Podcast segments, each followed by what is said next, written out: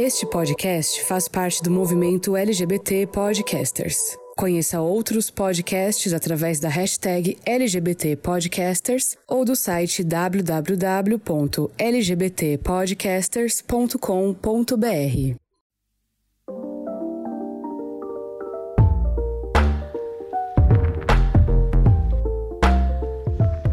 gamers, como vocês estão? Vocês estão bem? Aqui tá tudo bem. Eu sou o Ângelo Prata e sejam muito bem-vindos a mais uma edição do GamerCast. E hoje é uma edição especialíssima, porque a gente tem convidados? Não, não convidamos ninguém para essa edição, porque é, essa edição é especial porque nós batemos 2 mil seguidores no Spotify. Editor, coloque palmas no fundo, por favor. Palmas pra gente.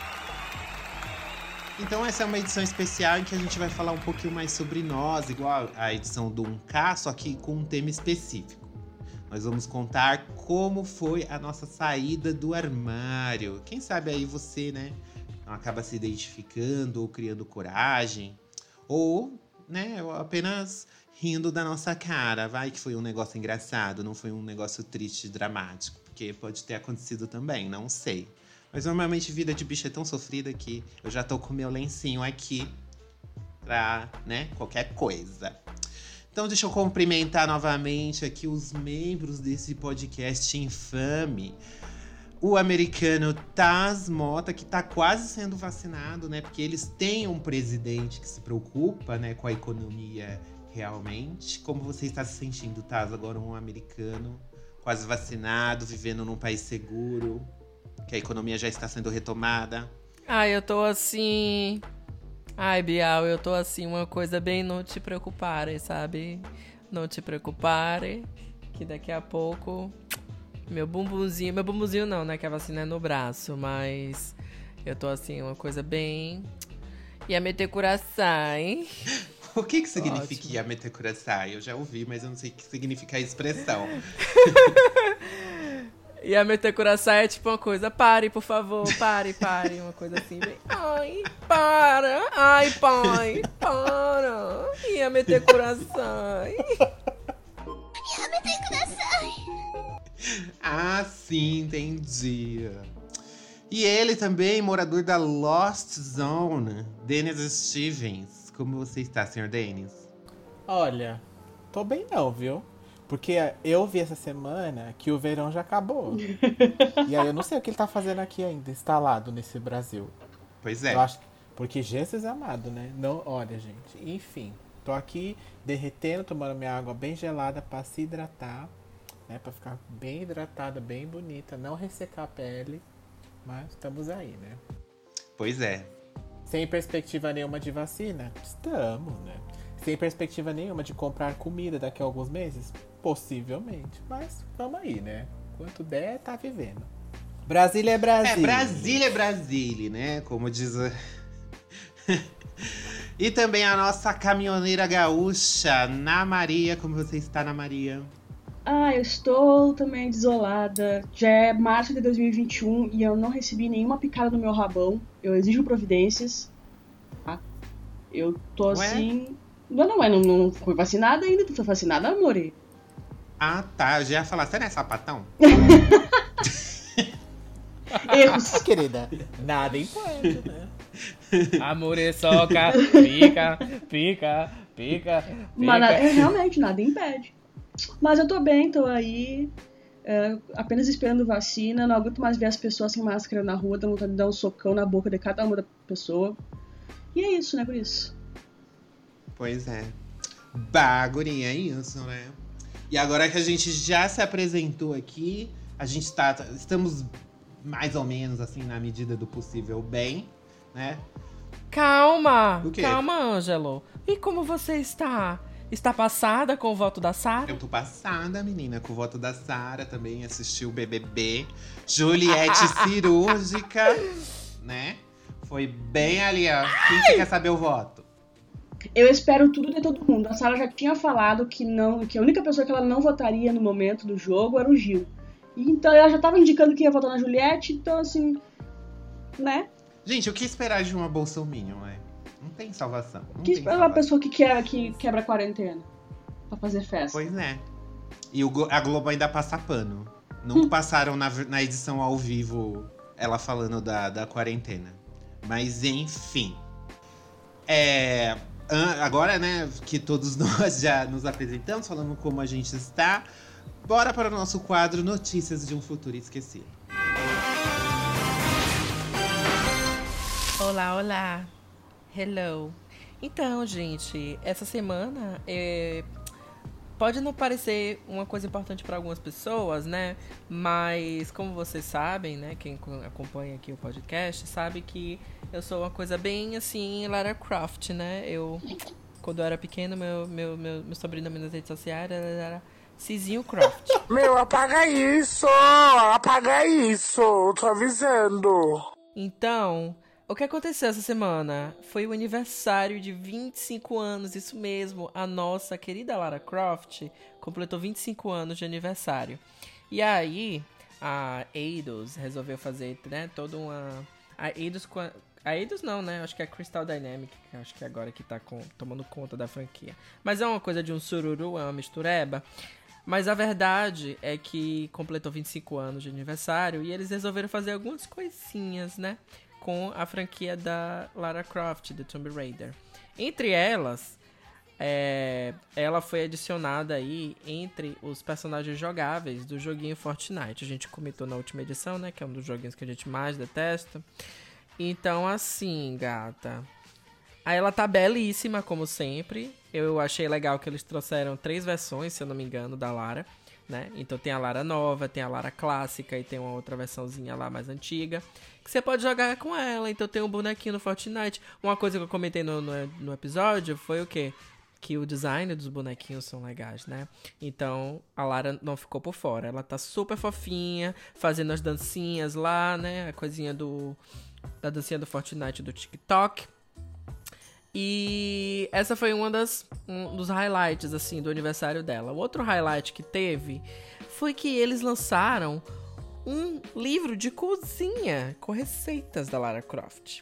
Aí você para assim, né? Tipo, gente, como assim, né?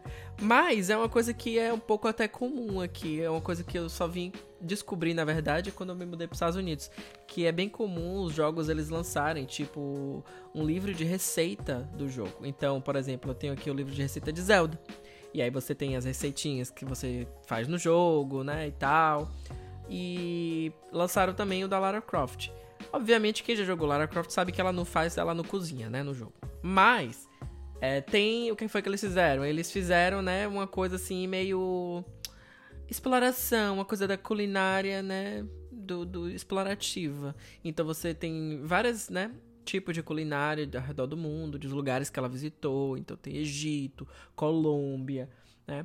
Vários outros lugares. E aí tem as receitinhas ali, obviamente, com um pouquinho do sprinkle, né? Uma coisa assim meio confeitezinho de Lara Croft ambientando ali, né? Tudo muito bem ambientado. E para finalizar, eles fizeram também um crossover com Final Fantasy, que parece que vão me, me jogar aí um, um, uma coisa de um Battle Royale. Então, ainda não sei direito, tá uma coisa meio misteriosa. Mas é, um do, uma das, das notícias foi essa, de que ela seria aí provavelmente lançada em alguma coisa relacionada a Final Fantasy. Na verdade, assim, que assim, vou ter que falar para vocês, complementando a notícia do Taz, que ela vai sair num joguinho de celular de Final Fantasy que já existe. É um joguinho de. É um RPG de. É um RPG tático para celular que tem. É o Brave Nexus? É, é o Brave Nexus. Só que acontece que o Brave Nexus ela já saiu uma vez como personagem lá. É, você pode summonar ela eventualmente lá no gacha que o jogo tem. Aí o Brave X, ele te teve uma, um, um spin-off desse jogo, contando uma outra história, e aí sim é. Ele, ele tá numa versão mais tática, um RPG tático, e não um RPG de turno, igual o anterior, né? E aí ele saiu, foi o ano passado, se eu não me engano. E aí ela vai ter um evento dentro desse dentro desse joguinho aí. Vale lembrar que ela também vai ter itens comemorativos de Tomb Raider naquele Tom Clancy's lá, que ninguém joga, né? Não sei, nunca ouvi falar. Não conheço quem é que joga, mas vai ter lá também uma, um arco e flecha e mais algumas coisas é, temáticas do Tomb Raider. Eu, como fã da franquia, fiquei um pouco assim, tipo, meh, né? Porque a gente espera aí uma coisa de um anúncio, um anúncio de um jogo novo, um cinematic, assim, babado, sabe? Uma coisa assim que dê aquele. acalente, né? O coração dos fãs, né? Ah, mas aí eu achei esses anúncios meio uma coisa assim. Eu acho que eles é. deviam ter. Porque assim, quando saiu o anúncio, o cara, o diretor lá, o criador dos jogos, ele já disse fala, gente, calma o cu aí que não vai ter jogo novo. A gente não vai anunciar jogo novo. Mas poderia ter feito um tipo um trailer bem bombástico, assim, mostrando todas as laras e blá Isso. blá blá. Algo nesse sentido, né? Que igual, por exemplo, a Sim, Nintendo fez é. com o trailer de Pokémon, que mostrou a galera jogando no Game Boy, passou pela galera que jogou no Super Enfim, foi passando e, e mostrando em todas as mídias que o, o jogo já apareceu. E aí, tipo, né? Ok. O livro de culinária? Ana Maria Braga? Ai, gente, é, é nessas horas que eu comemoro ser fã de Resident Evil. Porque Resident Evil vai fazer 25 anos. Fez, inclusive, se eu não me engano, no dia desta gravação. Sim. É o aniversário de 25 anos de Resident Evil. E o que, que a gente vai ter? Jogo da saga principal, filme rebutado sem Alice, duas séries na Netflix, uma live action e uma em CG. Então é assim, né? Tem produtoras e produtoras, né? Desculpa. E mais um Revelations aí em E produção. ma- é sim, mais um Revelations. Menino, eu tenho certeza que alguém chegou na, na- no escritório e falou assim: Gente, é, é alguma coisa importante essa semana. Sim. Vocês não estão lembrando o que é que é? Aí o povo falou, não. Aí chutaram tudo. Né? E aí no final. Nossa, é o aniversário da Lara, meu Deus! Vamos fazer o quê? Vamos fazer o quê? Vamos fazer o quê? Aí corre pra lá, corre pra cá, liga. Ai, tem um livro aqui de culinária e uma amiga minha tá fazendo. Bota o nome de Lara Croft. Aí pegaram e mandaram fazer um, um selo, né, de aniversário e mudaram na rede social. Aí ficou aquela coisa assim, ai, tem uns meninos ali do Fortnite que a gente pode, né, que... É, é- é enfim, vai, liga pra Epic Games, vamos fazer alguma coisa, vamos fazer aquilo É. outro. Muito Ficou parecendo fraco, uma coisa assim, né? meio evento em cima da hora, sabe? Muito fraco. Sem planejamento, sem planejamento. hoje, por exemplo, o, o Tomb Raider ele é da Crystal Dynamics e da Square, né? A Square que distribui. E, tipo, ela tem grande parte de voto de decisão. E a Square trata muito bem a, a- essas questões de aniversário das franquias dela também. Mas meio que a, a Lara é tipo filho. Tipo filho renegado, sabe? Assim, tipo. É aquele aquele- filho que comprado. É, O filho que entrou na família depois de 20 anos, É. sabe? Como é que chama? O agregado. É o agregado. É, é, a Lara. Croft é o agregado da família. Aquela coisa assim que dorme no quartinho de empregada, né? Que na hora que a família termina de comer, pega e tira os pratos da mesa e vai lavar. É aquela coisa assim bem. Ai, É. que ó. Uma coisa bem. Eu sofro. Vocês não acham que Lara Croft e Tomb Raider já deu? O Monique manda ele sair daqui. Eu chamo meu advogado na Alemanha, eu chamo a. a. a. a, a todo mundo. Não, eu não, eu não, não, não, não, não tô sendo, não tô sendo irônica de, de forma nenhuma. Sai da Eu tô fazenda. perguntando assim, numa boa. minha bombinha, minha bombinha. Eu tô perguntando numa boa, assim, porque eu vejo, assim, pouca gente falando sobre, sabe? Você não acha que, tipo, deu uma baixada? Não, Ana Maria, você tá querendo. Não, jamais, não. Eu- a treta, a Você treta não, tá não- satis- Olha- você não tá satisfeita. Você não tá satisfeita de ter falado mal da franquia favorita do Denis. Você quer mais sangue, você quer mais treta. Olha, ai, calma, eu tô tirando meu brinco aqui agora. A treta era do, do post passado. Tô tirando meu brinco aqui agora. Porque a gente vai mudar o tema desse episódio pra falar por que que a, a franquia. Segura o meu poodle. Exatamente. Então, a, a franquia, ela não é que ela esteja, esteja morta. Eu acho que, na verdade, é, é como qualquer franquia que surgiu aí, né, de um tempo um pouco atrás e tal, tem um fandom que é um pouco mais antigo. Mas se você pega os jogos mais recentes que lançaram dela, foi, tipo, muito sucesso. E aí acabou angariando muitos novos fãs. Então, você falar que a franquia tá morta, tá, tipo... Não, não, não é que esteja morta, é como a gente tá falando, ela poderia... Eu acho que é uma franquia que tem muito potencial e que não, se, não é utilizada. É, não tá sendo bem não tá cuidado. sendo bem cuidado. Ah, entendi. Entendi, entendi. Tanto que, esse- se eu não me engano, esse ano era pra estrear o Tomb Raider 2, o filme com Alicia Vikander, a continuação. Mas Só ela que ficou as gravi- grávida, né? É, só que ela ficou grávida e teve que interromper as gravações. É, Vai ter animação do Netflix também, vai. Não é só isso que a gente falou também. Não pode esquecer que além do filme tem a animação que vai sair do, pelo Netflix também sobre a, sobre a Lara Croft, né? Sobre o Tomb Raider. Então assim, tem, te- vai sair coisas, tem coisas aí sendo planejada, mas ainda assim eu sinto que é muito, mu- assim, muito tímido, assim, pelo tamanho do personagem que ela poderia ser, que ela já foi e que ela poderia continuar sendo, no caso, né? Sim. Sim, e eu acho que o mais frustrante é que teve o boom, né, de trazer os, os novos é, jogos e tal. Ah, e aí refizeram os filmes também, então a gente cria expectativa, né, de que vão mais coisas ser lançadas. Uhum. Então, talvez essa coisa de tipo, do nada, buf, apaga e ninguém fala mais nada, fica uma coisa tipo, gente, e aí? Cancelaram É- a festa? É tipo aquele. Quando a pessoa faz aniversário e você não tem muita intimidade, aí você manda só um parabéns no Facebook. Isso, Só isso isso, mesmo. não tem mais nada. Um parabéns. E a nossa segunda notícia do dia, já falamos muito de Lara Croft aqui, é sobre Life is Strange, aquele jogo que eu não gosto, mas eu sei que tem muitos homossexuais que adoram. Por quê? Porque ele fala de sofrimento, de dor, né? Então as pessoas curtem. As pessoas são masoquistas, elas gostam desses jogos, desse estilo.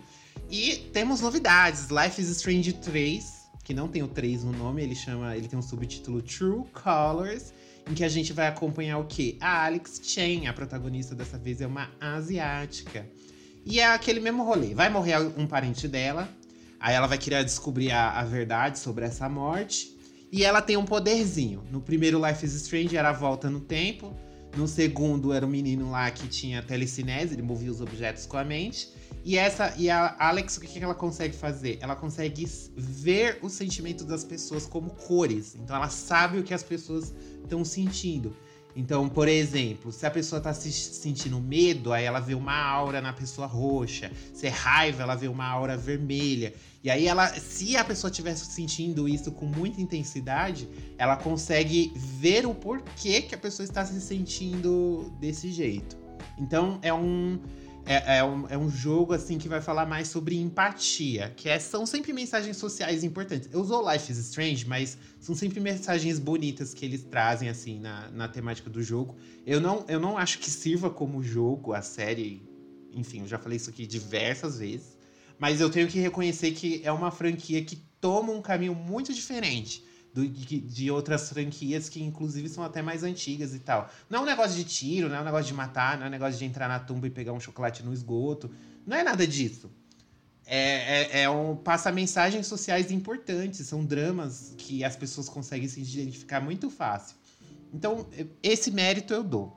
O jogo vai ser lançado para todas as plataformas menos Switch e vai ser lançado no dia 10 de setembro. E tem uma novidade também, ele não é, é ele não está sendo desenvolvido pela Dontnod, ele é o primeiro jogo da série que não está sendo pela, desenvolvido pela produtora original.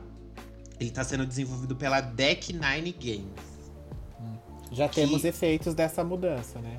Sim, já temos efeitos porque Pra a gente quem conhece, visualmente você já consegue ver que o jogo tá bem mais bonito. E quando eu olhei o trailer, não tinha visto que a produtora era diferente. Aí eu ficava assim, nossa, parece que é outro que é outro outra engine, que o visual tá meio diferente. E agora eu estou, tenho que me corrigir aqui, porque a Deck Nine fez o Before the Storm. A Deck Nine fez o spin-off da série lá do primeiro jogo. Então esse não é o primeiro Life is Strange que eles trabalham, ok? Já me corrigi, gays, não precisam me matar. Então, vamos ver aí, né? Vocês são animados pra jogar Life is Strange pela terceira vez, pela quarta, né? Então. olha, eu joguei o primeiro. Vai ser a mesma protagonista? Não. cada jogo é um protagonista diferente. O 2 é outro e agora vai ser outro. É como se fosse uma. É como se fosse uma série onde cada temporada é, um, são, é uma história e um, de personagens diferentes. Eles não se conectam em nenhum momento aí no caso.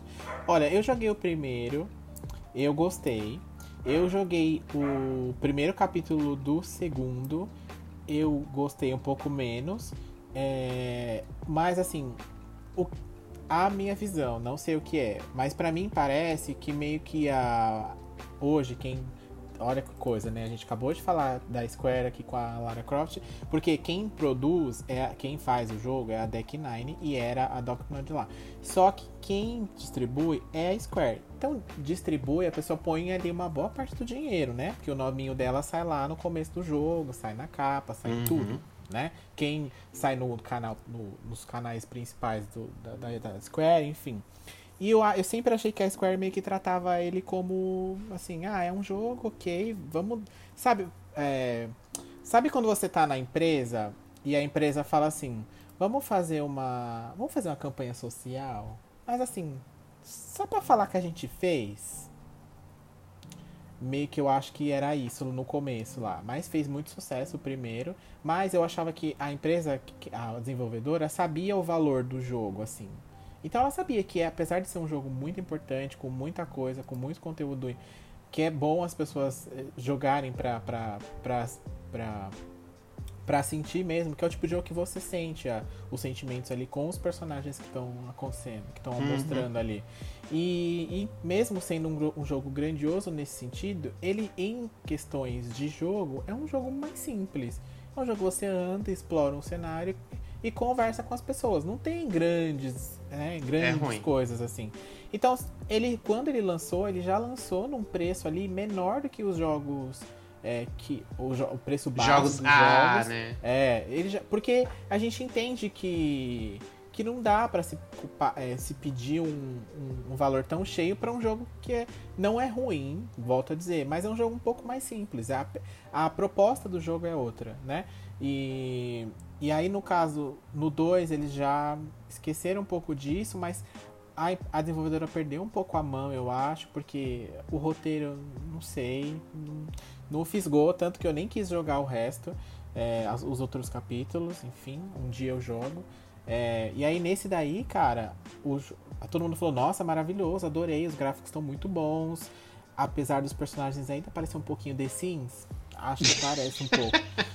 Um Mas, é, pouquinho. Eu quero DCM5 com esse gráfico, vai ser maravilhoso. Então, e aí, assim, mas é a arte do jogo, e também entendemos, é a escolha que a empresa faz, porque é uma desenvolvedora menor. Não dá pra ela fazer um jogo a The Last of Us 2, porque não vai rolar, né? Não tem dinheiro pra isso. Apesar da Square ter dinheiro, ela não vai dar todo esse dinheiro pra eles fazerem. É, e aí o cara me coloca lá, gente. Aí eles anunciaram o jogo, tal, todo mundo ficou super hypado, né? Nossa, vai ser maravilhoso tal. Não sei o que. Tem uma cena que faz muito lembrar a Ellie, que é ela tocando violão, lá sentadinha na cama, uma vibe bem. É, eu tô fazendo isso aqui, é o que? É um The Sims com The Last of Us aqui, uma mistureba, né? Isso, com a trilha sonora assim da Ana. Carolina. E aí, o- eles anunciaram, tal, todo mundo falar que beleza. Aí anunciaram, gente, ainda vão remasterizar o primeiro lá com o Before the Storm, que foi o que fez mais sucesso e tal. Uhum. E, e você comprando a versão completa, você vai levar e, o True Color mais o, o primeiro jogo, né? Aí você fala, vou comprar a versão completa. Vou comprar ela agora. Eu sou rica! Aí você entra aqui na Steam, ela custa 403 reais. Tô triste. Tô triste, não tô feliz. Você vai comprar? Ih, coragem. Não. Coragem. Bom, então assim, você vai comprar? É, não, desculpa, assim, por mais que pode ser um jogo muito bom, mas 400 reais, gente, não dá, né? Acho que, acho que dá 70 dólares, tá 70 dólares lá no, no- aí nos Estados Unidos. Mas pera aí, isso aí é o pacotão, né? É o de- Então- a edição de luxo. Aí você fala, ah, mas aí você também quer Isso. luxar, né? Quer ser a rica, quer ser baronesa, quer comprar o mais caro. Vamos olhar quanto é o mais barato. O mais barato tá 293. Ô, louco. Que absurdo, cara. E isso Sai eu tô falando, fora. isso eu tô falando Steam, que costuma ter um preço ali mais acessível, né? É, mas todos os jogos estão subindo, né? É, gente, os jogos no Brasil vão.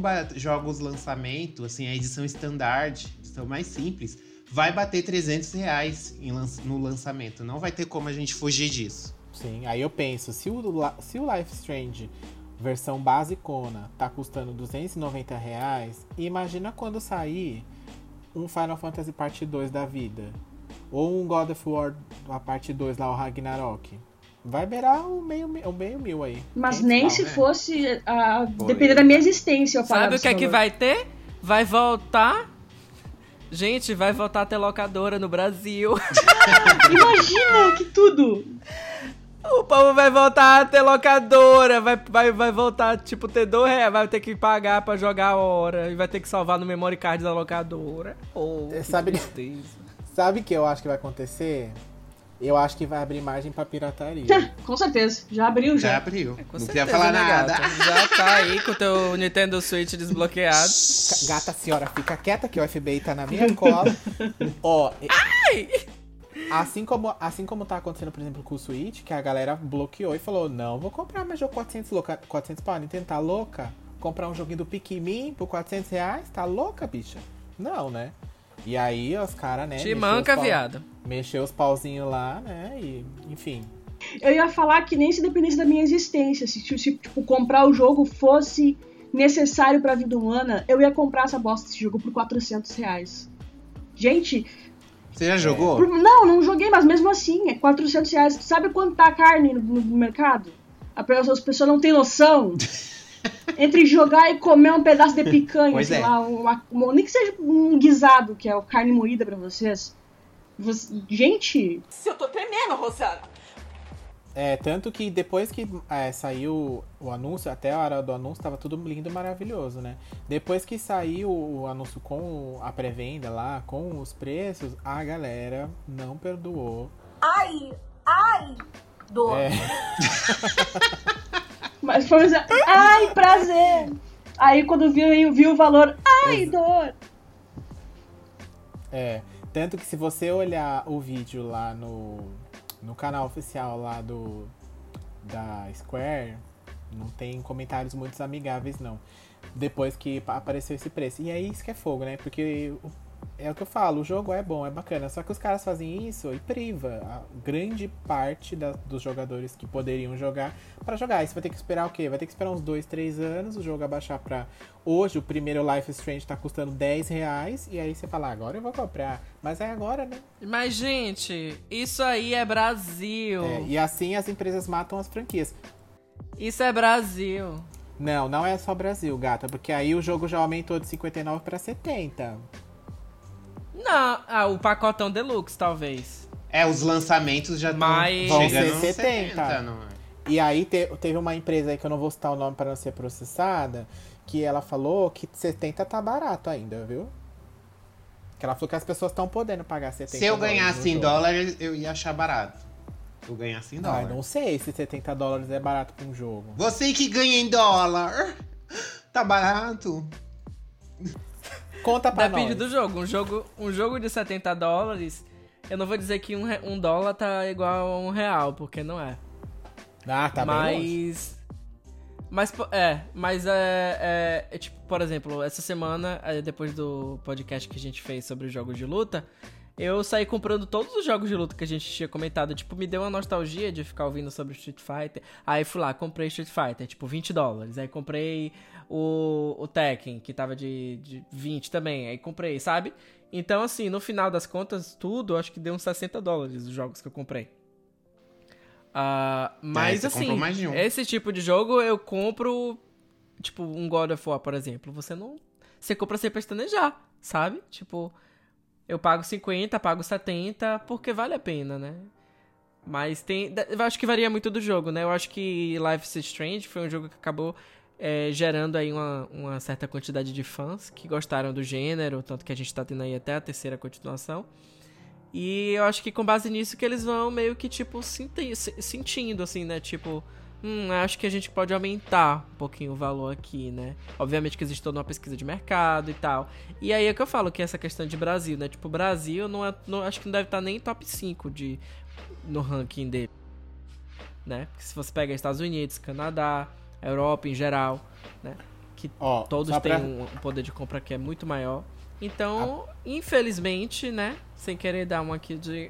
Ai, mas infelizmente, né? Não é prioridade. Então, A gente pra, tinha pra poder pagar de aí compra. 300 e tal. A gente tinha poder de compra na era Lula. Na época de Lula, né, gato? É. É por isso que eu apoio pessoas como Torrent. Alô, FBI? Pois é. Estão batendo aí na porta, Ana Maria, estão batendo na Ah, porta. menina, vai ter que parar a gravação. Mas assim, ó, mesmo o Tass falando que ah, talvez eles tenham feito uma pesquisa de mercado lá e o Brasil estava no, no fim da lista. O Brasil está entre os, os o, o Brasil tá em 13 terceiro lugar no maior consumidor de videogame do, do mundo. Então, assim, 13 terceiro não é, não é uma posição muito baixa. Tudo bem que a gente já teve em sétimo e oitavo, mas tudo bem, né? Lá na época, um pouquinho atrás ali. Na, na época, época que o PT tava roubando o Brasil.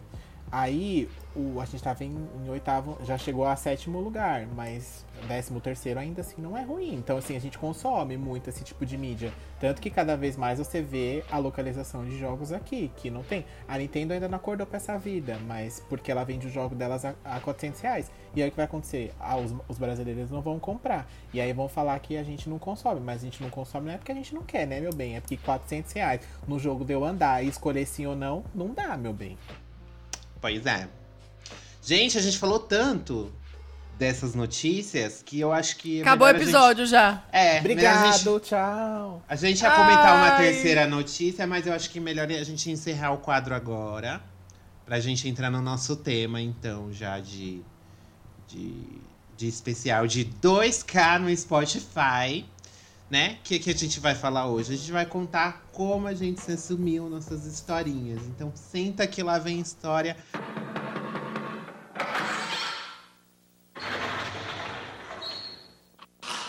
Senta que lá vem a história.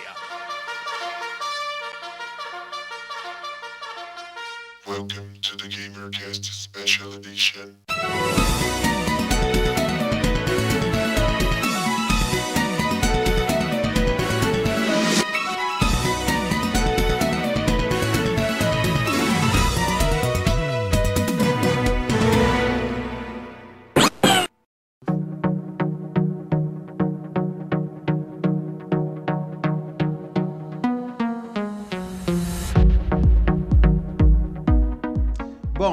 Começar essa edição, eu acho que vamos deixar os membros novos começarem. Eu acho que a gente vai do mais novo e vai voltando, né?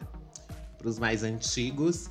Vamos começar com Ana Maria. Ana Maria, nos conte sua história, sua história de, de dor e sofrimento, de quando você saiu de Nárnia. É, como é que eu posso começar explicando? Aquelas. É, é, que, é que assim, é que assim, é o eu só fui. Foi uma, uma descoberta tardia, assim, sabe? Eu fui me descobrir, eu já era maior de idade, tava na faculdade já. Vou me descobrir na realidade lésbica, né? Porque eu sabia que eu não era hétero. Até porque eu não tenho nenhuma passabilidade como. Uma, nenhuma, nenhuma feminilidade, assim, sabe? Sou a pessoa que eu, eu, se eu tiver que entrar na loja Renner ali, eu vou direto na sessão masculina. Então, tipo assim, eu fui realmente notar que eu não era hétero, assim, eu tava na escola, ensino médio. Mas eu nunca precisei sair do armário.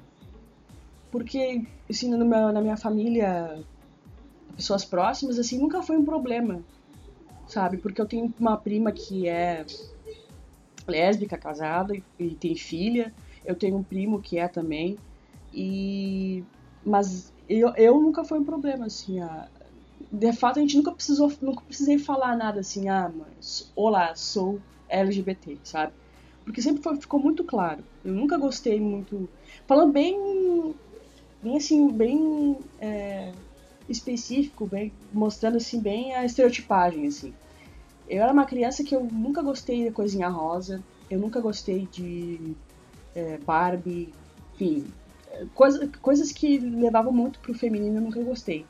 Gostava se tu for ver minha infância, eu passei mais tempo jogando bola com os meus, com os meus vizinhos lá do que, sei lá, brincando de boneca, sabe? Ai!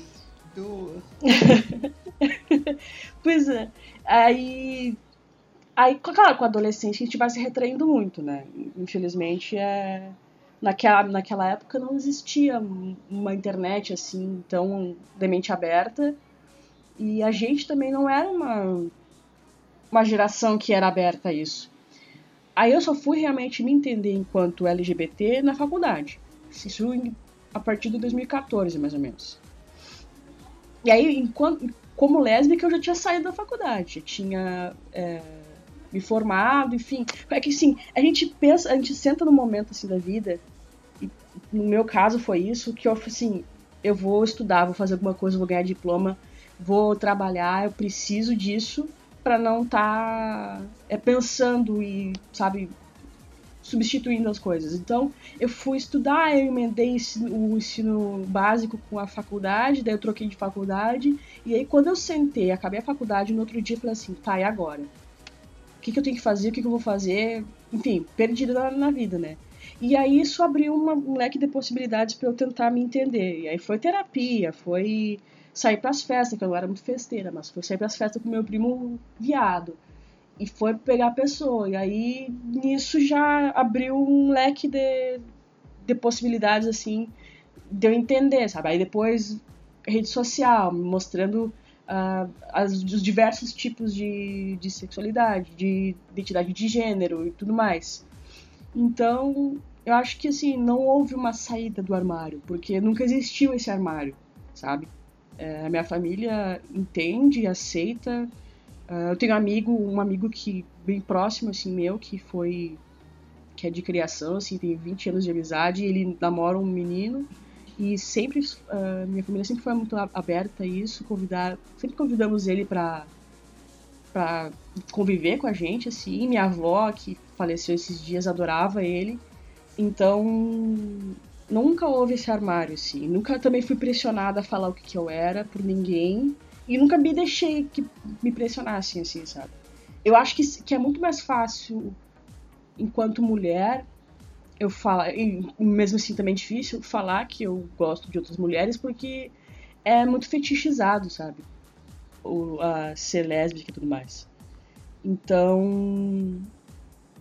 Acho que se, tu sabe se admitir que tu gosta de, de um homem é muito mais difícil enquanto pessoa. Uh, cis, homem cis e, e homem trans e tal. Então, foi assim, acho que não existiu um armário para mim, existiu mais uma, uma aceitação que começou com a minha família. Foi um caminho inverso, assim, começou com a minha família e depois passou para mim. Muito bonito. Mas esse estereótipo seu te afetava na escola? Tipo, você ouvia Sim, comentários? sempre. Tipo, Bu bullying direto, ah. né? Na, principalmente no ensino, no ensino fundamental. No ensino médio já. O pessoal já era mais descoladinho, assim, meio que cagava. Mas no ensino fundamental é direto. É, como é que era? Eu até esqueci é, como é que eles me chamavam, porque eu, tipo, de uma certa forma eu bloqueei boa parte da, das memórias, assim, que me afetavam. Uma forma também de, de me proteger, sabe?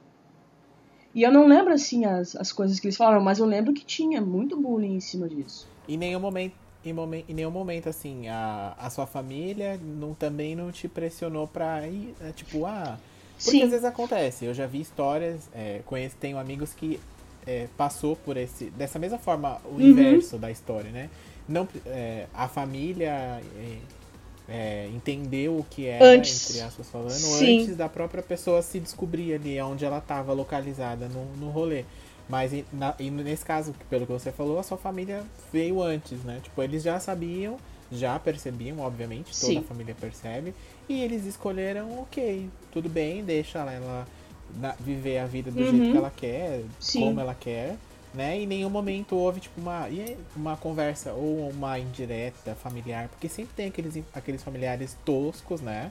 Aqueles tios e tias ridículas que falam, ah, e aí? E os namoradinhos? E os namoradas? Sim. E os namoradinhos, sabe? E aí, no, no seu caso, você teve isso? Ou no não meu tanto, círculo, assim? assim, eu digo assim, primeiro grau do, do círculo de, da família, assim, nunca teve cobrança nenhuma. Uh, nunca, nunca, é, tipo assim, eu, nós somos uma família que, que o meu avô, que era o patriarca, até por ali, mas ele era um militar do exército. E ele sempre foi uma pessoa, assim, né, na questão política, uma pessoa bem, bem ao contrário do que a maioria dos militares são. Meu avô era petista doente, é, fez faculdade já muito idoso, enfim, ele era o contrário do que o, a gente vê o estereótipo do, do militar atual, né? E na época que eu. Antes de eu, crescer, de eu, de eu nascer e aí depois que eu nasci também, o meu avô uh, fez aquelas. Uh, se transferiu de, de estados. Então eles moraram em uns dois, três estados diferentes, assim. Então eles conviveram com pessoas diferentes. Foi uma, uma maneira de, tipo, culturas diferentes, pessoas diferentes, músicas diferentes. E acho que isso moldou muito também a cabeça deles depois de, de velhos uh, para aceitarem todas as diferenças, sabe?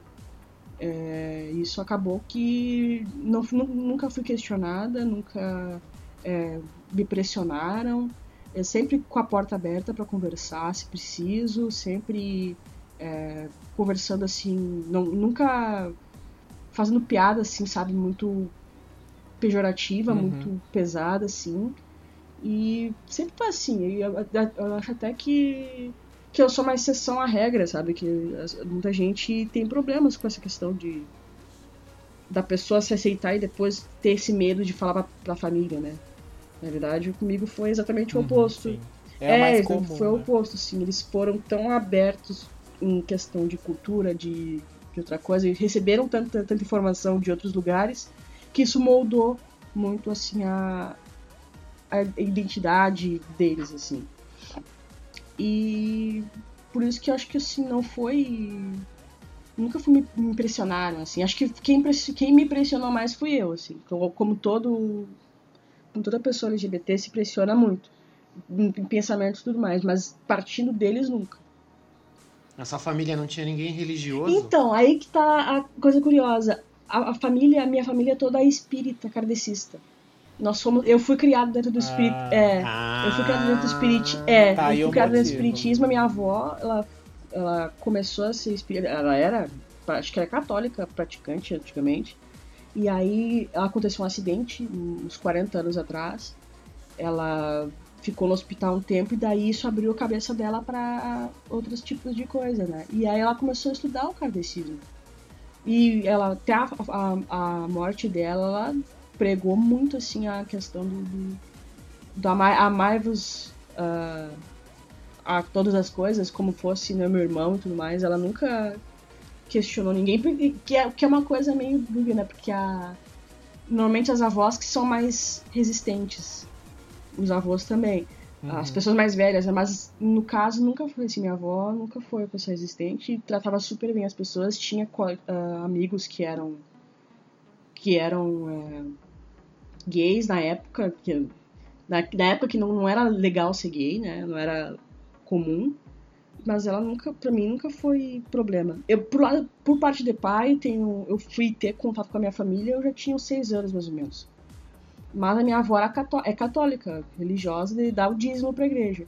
Mas também é uma pessoa super aberta. Eu tenho um primo muito próximo dela que é gay, é, inclusive faz drag, assim, e ela esse, apareceu esses dias, ela fez drag com ele, sabe? Drag. Ah, o drag!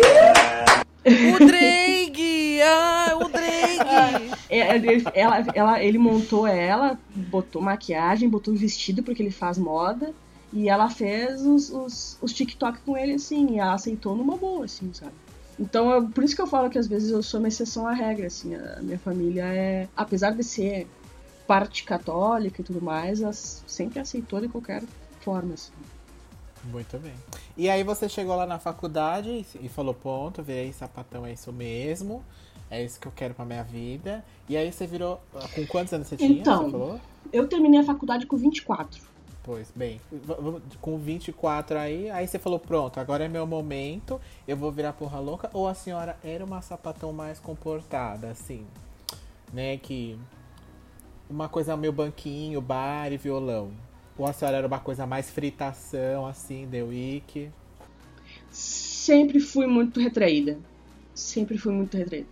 Eu, eu, eu era muito mais em casa assistindo séries, jogando.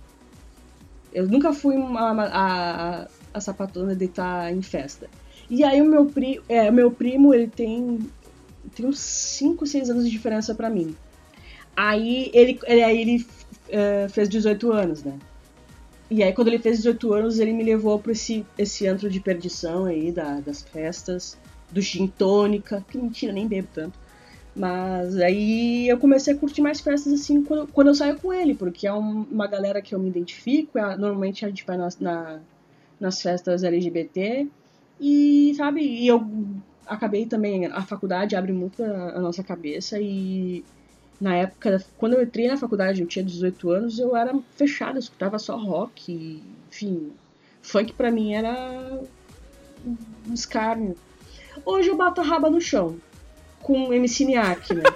Carinha de safada batendo popo no chão. Eu tô imaginando aqui a Ana Maria com o seu. A sua, be a sua bela, o belo shortinho cargo, o seu bonézinho vondu, A, a camisa, a camisa da Renner. aquele top e uma blusa por cima, de flanela, assim, por cima, né? E aquela coisa assim. Batendo a raba no chão, fazendo coreografia da Glória Groove. Então foi tão bem tranquilo, então. Achei que eu ia chorar. Achei, eu tava aqui com meu pacote de lenço, uma coisa toda. Eu abri um livro de autoajuda pra falar umas frases, te ajudar a superar essa fase. Eu, e por, isso, que- por isso que eu falo assim, gente, às, às vezes eu sento e falo, meu Deus, eu sou privilegiada, assim, porque. E agora vai rolar um mansplaining, gata. Se preparem. Porque o que aqui a, a, a Ana Maria tava falando sobre essa questão de sobre ser mais fácil e tal. É porque, assim, existem duas coisas, né? Tem a questão de ser gay, né? Lésbica. E... Mas existe também a questão de como você encara a sexualidade, né?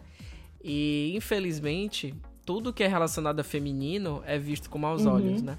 Então, Ah, todas sim, as qualidades femininas, características femininas, isso é visto como fraqueza, né? E, assim, eu tenho uma tia que é lésbica, né? E ela sempre foi criada, né? Nesse, nesse, nesse universo Uhum. masculino, né? Quando ela era pequena, ela que, tipo, recebia meu avô, abria o portão, faziam aquela... eh, tinha todo aquele gesto de, de, de criança, de menino, né? De eh, não ser delicada, não ser né, acessível, ser dura, ser forte, né? Corajosa e Uhum. tal.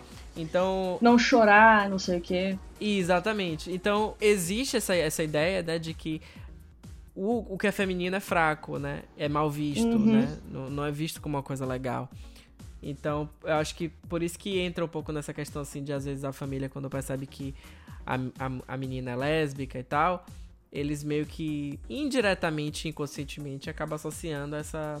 Não existe essa conotação tão negativa quanto. Obviamente que existe a conotação negativa pelo fato, né, de ser gay, mas pelo fato de estar ali se revestindo de características masculinas, isso acaba meio que, às vezes, em alguns casos, né? Não todos, mas em alguns casos, acaba meio que dando uma passadinha de pano, né? Porque, ah, mas ela é uma mulher forte, né? Ela sabe se virar, ela é independente, né? Então, tem um pouco dessas coisas, assim, que infelizmente os homens gays, né? Que é- são meio que o oposto, acaba tendo que Sim, exatamente. E eu acho também que. que é muito de. Por exemplo, assim. Eu realmente nunca tive. Como eu falei, eu nunca tive essa questão da feminilidade e tudo mais. Sempre fui uma, menina que. Eu sempre, sempre tive assim a. a- uma, pres- uma, uma- As pessoas me olham assim, elas me confundem muito com. com homens e tal porque eu, eu uso cabelo curto, uso roupa mais masculinizada e tudo mais. Mas eu não tive presença masculina forte na minha vida. Eu fui criada pela minha avó e pela minha mãe. Duas pessoas, é, mulheres é, cis, é, que eram as, femininas a sua parte, assim, ao seu modelo. Mas eu nunca, nunca fui ensinada a ser masculina. Nunca fui ensinada a ser feminina. Eu sempre fui assim. Inclusive, eu fui ver gravações velhas minhas que eu nunca tinha visto, mas eram uma- vídeos antigos. Que eu sempre fui sapa- sapatãozinha, assim, de estar tá, brincando de lutinha na frente da TV. Sabe? Sempre fui.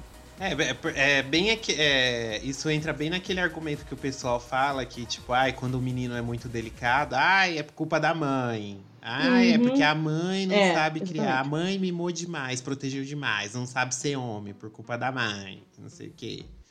Aí no, tipo, aí a gente ouve histórias que nem a da Ana Maria e a culpa é de quem? Ela foi criada por duas mulheres. E aí? É aquela questão, se- você ser uma criança criada por dois homens ou por duas mulheres não vai fazer a criança ser gay.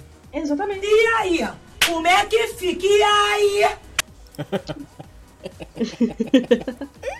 Não vai, a, a gente é o que é, gente. Não é questão de aprender. Ninguém aprende a ser gay. Bom, gente, vamos para a próxima historinha então. Ana Maria já desabafou aqui conosco, contou sobre a saída dela do armário, que foi até tranquila, assim, de certa forma, pra gente ver como que é diferente, né? A, a visão. A, a- o- como é muito particular Uhum. essa questão da saída do armário pra cada um, porque a gente não sabe as pessoas que estão em volta ou como elas vão reagir, né? Então agora, por exemplo, a gente vai contar as outras histórias e já vai ser outro caos, já vai ser outra, outro rolê. Senhor Taz, sua vez agora. Nos conte como foi que você virou essa linda Era uma borboleta vez americana. Uma bichinha no meio do nada, com sabor de show.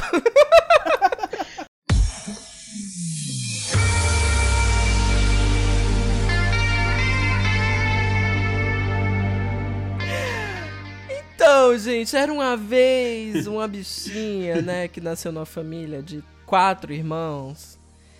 E que eu, obviamente, eu era bem aquela criança viada, né? Como a Ana Maria também. Desde menino, já era palestino. E aí, é, minha mãe, ela já sabia, ela, ela, depois de grande, né, que eu vim descobrir que ela chorava às vezes. É, teve uma época na minha, na minha vida que ela achava que eu era hétero e ela falava, ah, eu achava que você era gay, né? E eu, meu Deus, onde foi que eu me meti? Onde foi que eu amarrei meu jegue? É, mas desde pequenino eu já tinha aquela coisa, né, de, de, de ser uma criança bem viada. Viado! Obviamente que por ter um irmão mais velho, é meio que aquela questão do modelo, né? Você fica tipo, ah, eu tenho que fazer o que ele faz, eu tenho que seguir o que ele segue e tal, né? E desde de pequeno ele já meio que ficava, ah, para de fazer isso, para de fazer aquilo.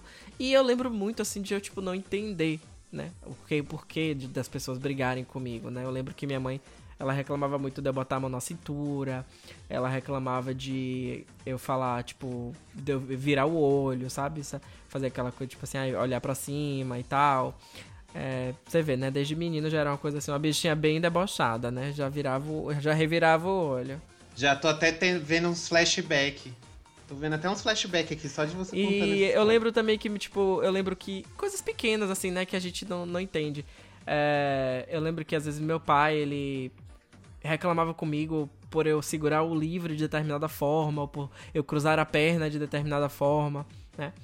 E é, é- é tudo muito confuso, assim, quando você é pequeno, né? Porque você não entende. Eu lembro que minha irmã, ela, por exemplo, quando ela se formou, na, se alfabetizou, né? Alfabetização teve toda aquela cerimônia e minha mãe alugou um vestido pra ela, né? Toda aquela coisa era um vestido com apliques de pérola e tal. E eu lembro de eu me trancar no quarto de minha mãe pra experimentar o vestido. E eu simplesmente fiquei entalada no vestido, porque eu não sabia como colocar o vestido. E aí eu fui entrar por baixo, só que era um vestido de zíper, né? Então a cintura era super apertada.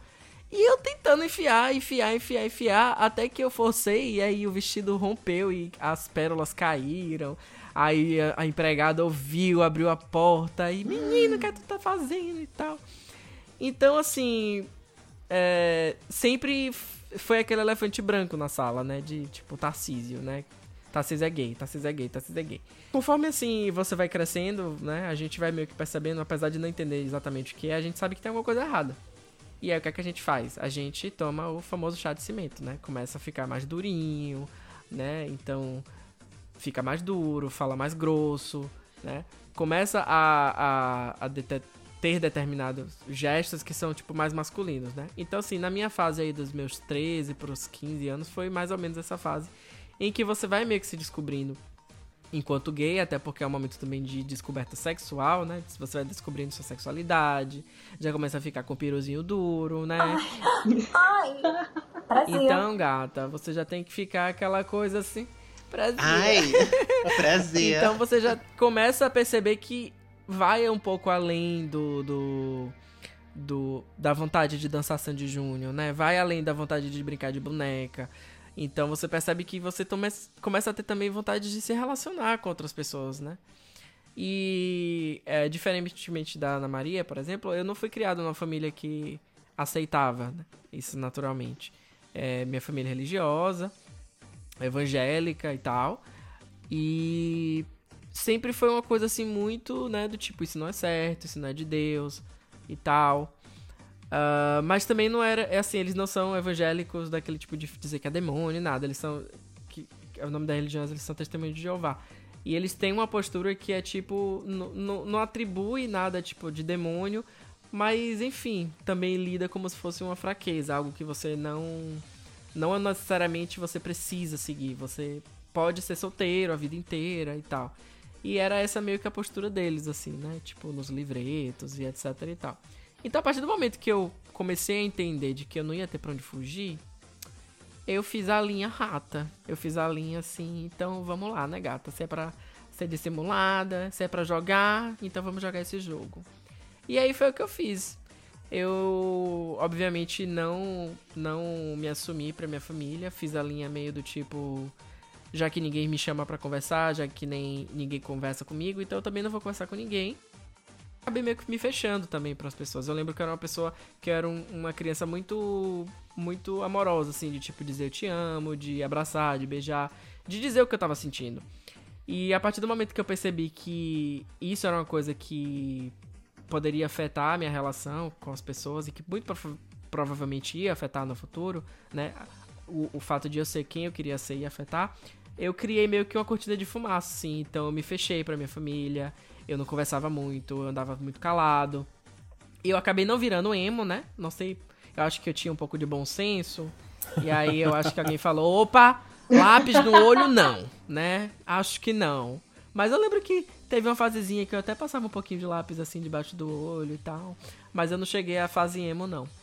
Mas eu criei essa cortina de fumaça, eu não falava com minha mãe, minha mãe ficava, nossa, você era tão amoroso, você não, né, não fala comigo direito e tal. Mas por quê? Porque eu não queria que ela se aproximasse de mim a tal ponto dela chegar e ter esse tipo de conversa, né? De o que é que tá acontecendo, e etc, etc e tal.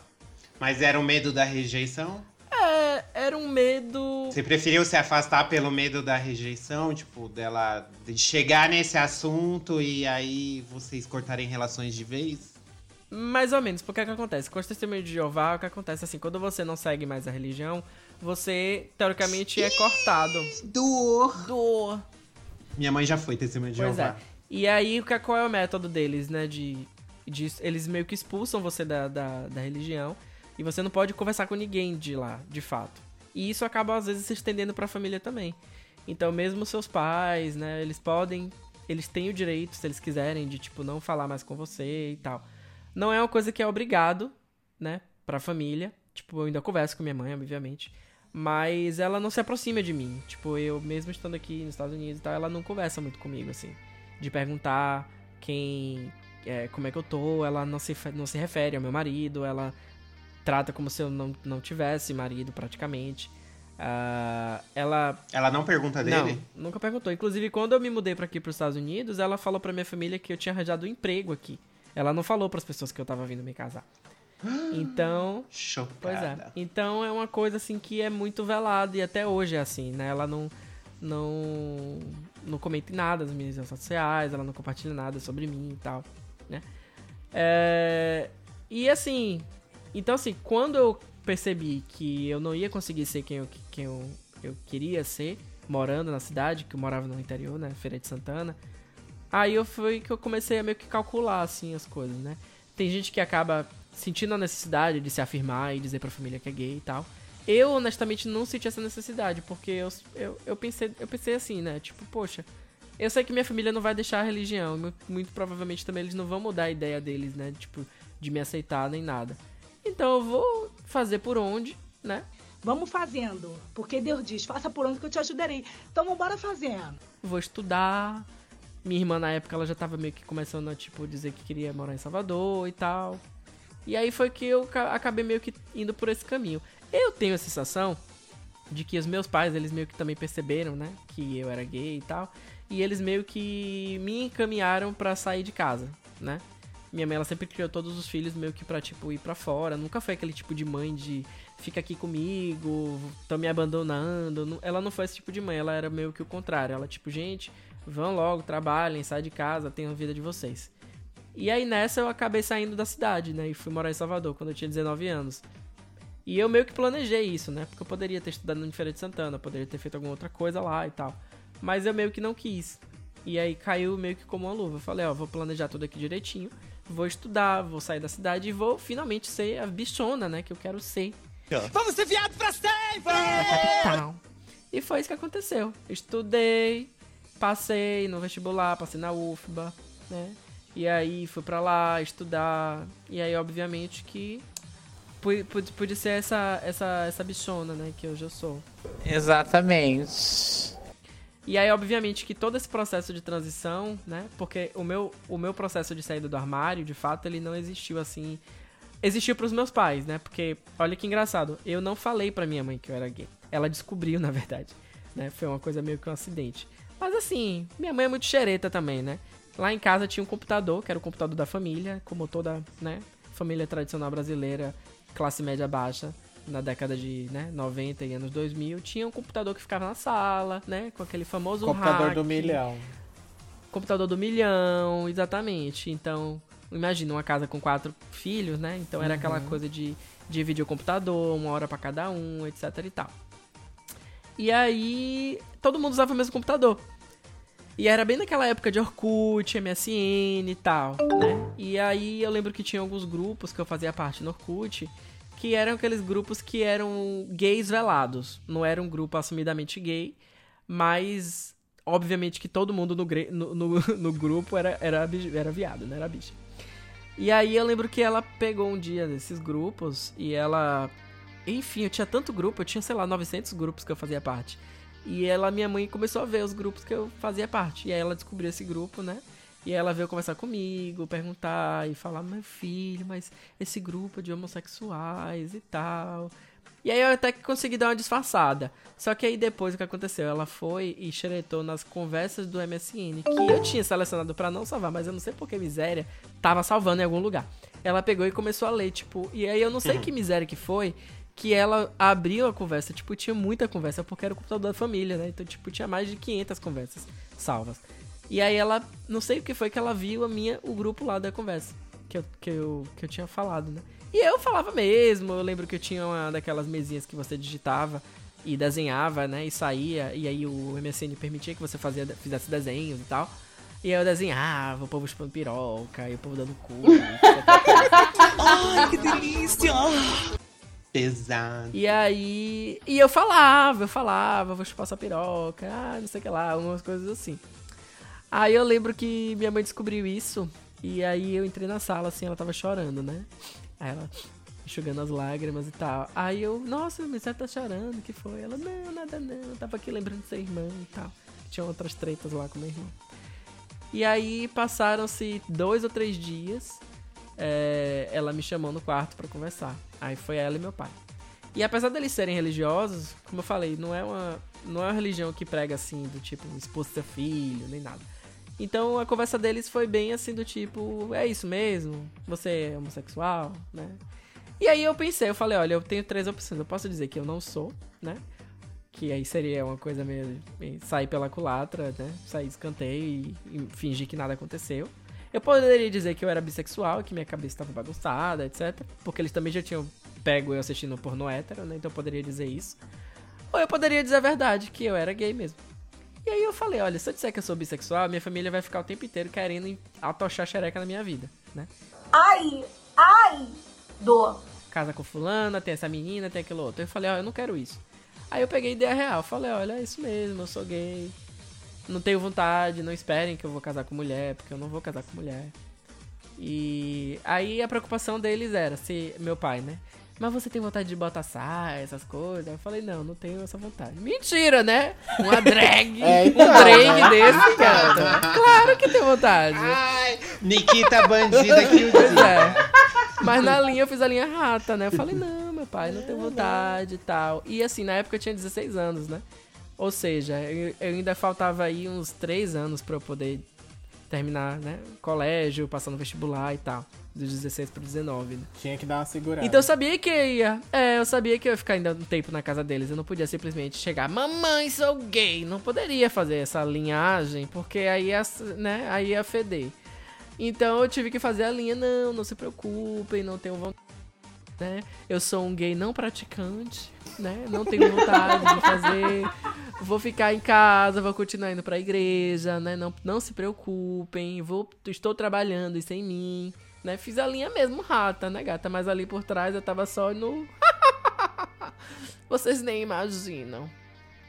E foi isso que eu fiz. Então foi eu fiz a linha rata maniqueísta, né, gata? E graças a Deus deu tudo certo, assim. Quando eu saí da, de casa, é, obviamente que foi uma coisa meio transicional, eu saí da igreja, é todo um processo também. Eles anunciam que eu não, não faço mais parte, né? Uh, meus pais me ameaçaram de parar de me bancar, mas assim, quais eram as opções que ele tinha, né? Porque se eles não me bancassem em Salvador, eu ia voltar para casa deles, então eles iam ter que lidar comigo dentro de casa, né? E aí seria muito pior para eles. E aí eles optaram continuar ali mantendo, né, pagando aluguel de apartamento e, enquanto eu estudava. Obviamente que a gata aqui também já fez, já já corria atrás do prejuízo, né? Porque sabia que mamãe já não ia estar tá mais então eu já comecei a trabalhar logo muito cedo, correr atrás das minhas coisas e tal. E tudo meio que pra ficar independente mesmo. E aí, quando. Enfim, depois. A minha paz mesmo, assim, eu só fui ter depois que eu me mudei de cidade, né? Que eu consegui vivenciar minha sexualidade. E aí, como eu já não tava mais na casa de papai e mamãe, eu podia, né? Levar os machos pra casa. Ser bem piranha. Fazer um surubão de Noronha. É, fazer uma coisa assim, fazer a linhagem, né? Com local. Ai, que loucura! Ai, que absurdo! Passiva com local. e foi isso. E, os, foi e isso, os seus irmãos, a, a relação dos seus irmãos com essa, com essa situação eram, eram tranquilas? Ou, tipo, eles eram muito pro lado dos seus pais também? Ou eram, tipo, isentos, assim, não falavam? Menino, sabe que... Sabe que depois minha irmã mais nova se assumiu lésbica e a minha irmã hum. mais velha se assumiu bissexual. E hoje namora uma menina, né? Eita, Brasil. Pois é. Tudo então, pra assim... mim, essa família. Pois é, gata. Então, assim. Você sabe que foi por culpa de sua influência. Ai, só se for. Foi você que desandou a família toda. Nada disso. Minha família tem histórico de lesbianidades, né? Eu tenho uma tia que sempre foi... É uma, é, uma, é uma coisa genética, né? Uma coisa é, hereditária. Uma predisposição, já tinha uma coisa de uma predisposição genética. Uh, mas nunca foi uma coisa assim. Obviamente que meu pai, ele sempre foi muito, né, de tipo, querer manter o lar como um, lugar sagrado, sem influência de nada e tal. Uh, então, assim, eu não tive convivência com essa minha tia lésbica, por exemplo. Minha avó, ela era, aceitava mais, tipo, a, a, a companheira, né, dessa minha tia. Ela ia pra casa da minha avó, elas conversavam normalmente e tal. Então, minha avó, ela, tipo, ela aceitava mais naturalmente, assim, tipo, aceita, né? Ela não teve problema nenhum. Tanto que eu falei pra ela, eu falei, não, minha avó, eu não tô vindo pros Estados Unidos para trabalhar, eu tô indo porque eu vou me casar e tal. E ela, tipo, nossa, nem sabia, essa menina me contou e tal. E, tipo, ela foi super de boa, entendeu? Minha mãe é que tem essa coisa, assim, né, e tal. Manter as aparências. É, minha mãe, ela sempre teve essa coisa da pacificadora, assim, de, tipo, manter como se tudo tivesse muito em ordem, né, e tal. Porque eu sinto que isso acaba refletindo um pouco nela. É, o fato dos filhos não terem, principalmente seguido na religião, é como se ela tivesse falhado em algum aspecto, né? Tipo, falhei como mãe, né? E tal. E eu sinto que isso é uma coisa que atormenta muito ela. E essa religião, principalmente essa religião que ela segue, que a minha mãe também já seguiu, é uma religião que ela, ela meio que faz questão de reforçar essa ideia, sabe? Que não foi certo, não fez o certo, não fez o suficiente para salvar os filhos da perdição. Sim, é. A minha mãe, ela foi testemunha de Jeová há uns tempos. E esses dias, agora, tipo, minha mãe faz mais de 20 anos que minha mãe saiu da, da dessa igreja especificamente, dessa religião.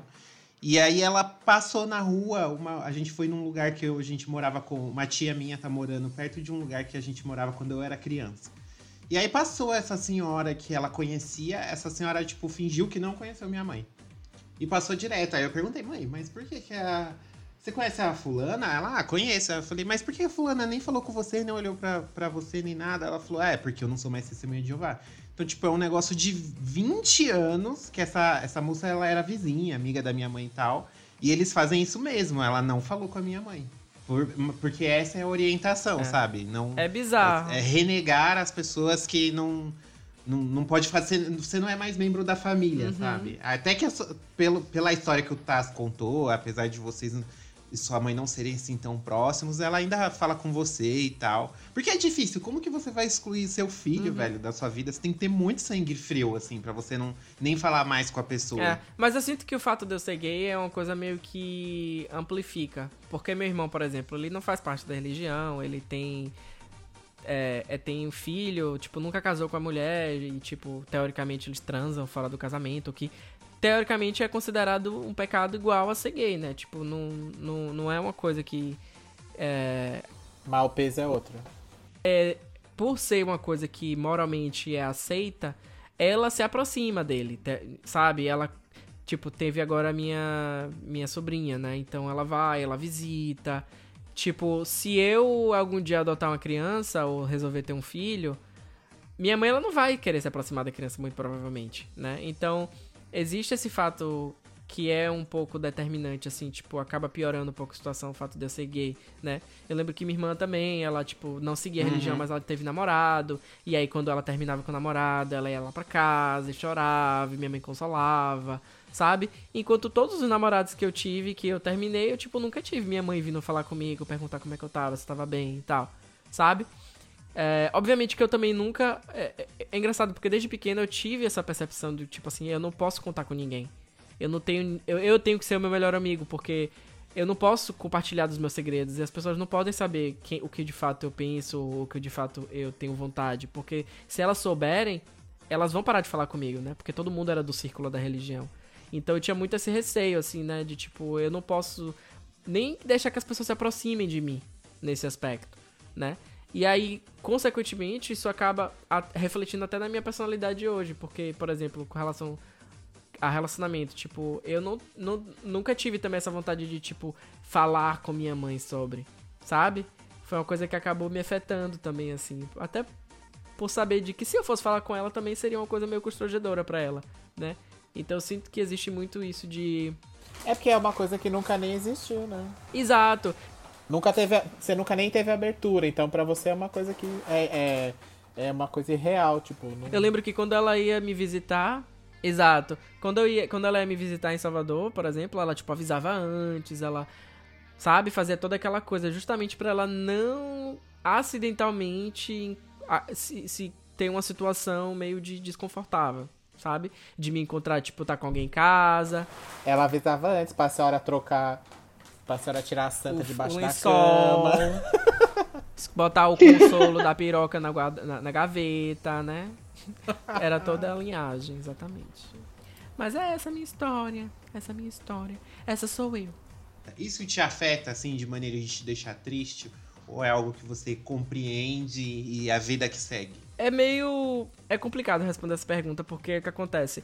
A gente só tem uma mãe, a gente só tem um pai, né? Eu acho que algumas pessoas acabam tendo uma relação Uhum. de maternidade com a avó, por exemplo. Então você meio que tem dois referenciais, assim. Ah, mas no meu caso, eu não tive isso, né? Então é meio difícil pra mim criar um comparativo de sentir falta de algo que eu nunca tive, né?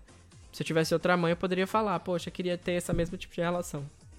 Hoje, por exemplo, vendo a relação que o meu marido tem com a mãe dele, de ir visitar e de fazer tudo que faz, eu penso que poderia ser diferente, né? Eu penso que poderia, tipo, cara, poderia ser tão melhor, ela poderia, tipo, vir aqui me visitar e eu ir lá e, e, e na roça que ela mora, levar code, eu tenho certeza que seria, tipo, super legal, né? E uma coisa que, assim, quando eu morava no Brasil ainda, a gente tem a sensação de que tudo é muito perto, e que qualquer coisa você vai lá e visita e vê e mata a saudade, né?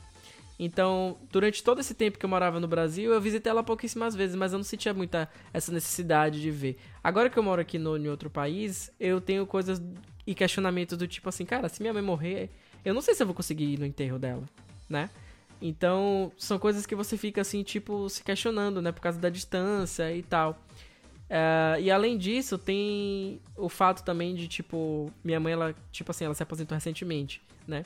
Eu não sei se você já tiver essa sensação, tipo, mas quando você fica sem ver uma pessoa durante muito tempo, e aí você, a pessoa pega e manda uma foto ou, ou algo do tipo, e você percebe como o tempo passou, como a pessoa envelheceu, né? Principalmente na, na fase, assim, que você tá saindo, sei lá, dos 50 para os 60 anos, que é o, a- o momento que minha mãe tá passando agora. Então, assim, os cabelos, os cabelos às vezes, às vezes envelhecem, tipo, ficam brancos de uma hora pra outra. né? Então você percebe os sinais da idade muito claramente, né? Então, é, teve. Acho que tem duas semanas, assim, que minha mãe mandou umas fotos do ensaio que ela fez e, tipo assim, eu comecei a chorar. Do nada, assim, porque eu tive a sensação de que minha mãe, ela tava, tipo, envelhecendo e eu não tava vivendo isso com ela, né? Mas é uma coisa particular muito da minha mãe, assim, porque meu pai eu não sou tão próximo, eu nunca fui muito próximo, né? Mas minha mãe, ela sempre tive muita proximidade, assim. Então, se você tivesse me perguntado isso, tipo, sei lá, mês passado, eu diria que eu não sentia falta. Mas depois, de, enfim, esse mês assim foi um mês de muita reflexão, então obviamente que eu sinto falta, né? Mas ao mesmo tempo é uma coisa que a gente é, é o que a Débora Seco fala, né? A gente é o que a gente pode ser, a gente não é o que a gente a gente é o que a gente consegue ser, a gente não é o que a gente quer ser. Então, é uma coisa que eu meio que lido assim, eu tipo, cara, eu poderia ter relação muito melhor com minha mãe e tal, mas infelizmente não é uma coisa que é, cabe apenas a mim, cabe a mim e a ela. E eu sinto que ela não tem essa vontade é. de ser mais do que ela é hoje, né? Talvez ela até tenha, mas ao mesmo tempo existem esses bloqueios na religião, da personalidade dela, da criação dela também. Então a gente vai vida que segue, a gente continua mantendo, né, a comunicação que a gente mantém, né? E, e vida que segue. E, e, é isso, sabe? Tipo, é meio que entender que é, é, é a relação que você consegue ter, né? Eu sei que ela nunca vai ser esse tipo de mãe que vai vir e abraçar e conhecer o meu marido e a minha vida e perguntar como, é, como está você, eu preciso saber da sua vida. Mas enfim, é aquela coisa, né? Fazer o quê? É difícil, gente, complicado, né? Agora, com a história do Taz, a gente já vê que é um caso bem oposto do que aconteceu com a Ana Maria, que aí a gente já percebe que é, é muito particular de cada um, cada um conhece sua família. Uhum sabe o que foi passado a respeito disso para si mesmo, assim, quais são as ideias que as famílias têm a respeito de sexualidade, algo do tipo. E acaba sendo uma situação única para cada um. E senhor Denis, agora é a sua vez. Conte-nos a sua historinha. Já contou pra gente uma vez.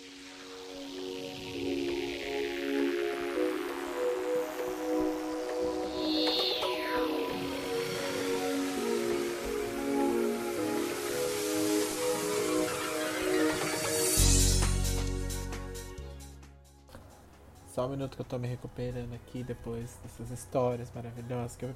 Engraçado que a gente vê que às vezes as pessoas falam. Ah, é tudo viado, é tudo puta, é tudo viado, sapatão, é tudo coisa. Mas você vê como é totalmente diferente, né? O que você falou. Uhum. Não adianta, cada um é, uhum. é, passa por umas. Alguns são parecidos, assim, mas não tem jeito. Cada um é, é no seu tempo. Por isso que a gente fala, no, no é, o, é o tempo. Você vê, a, o Taz foi uma coisa um pouco mais cedo do que a, a Ana Maria, por exemplo. Né? Então, tipo, não existe o tempo. O tempo é o seu tempo, né? É o tempo que você acha que.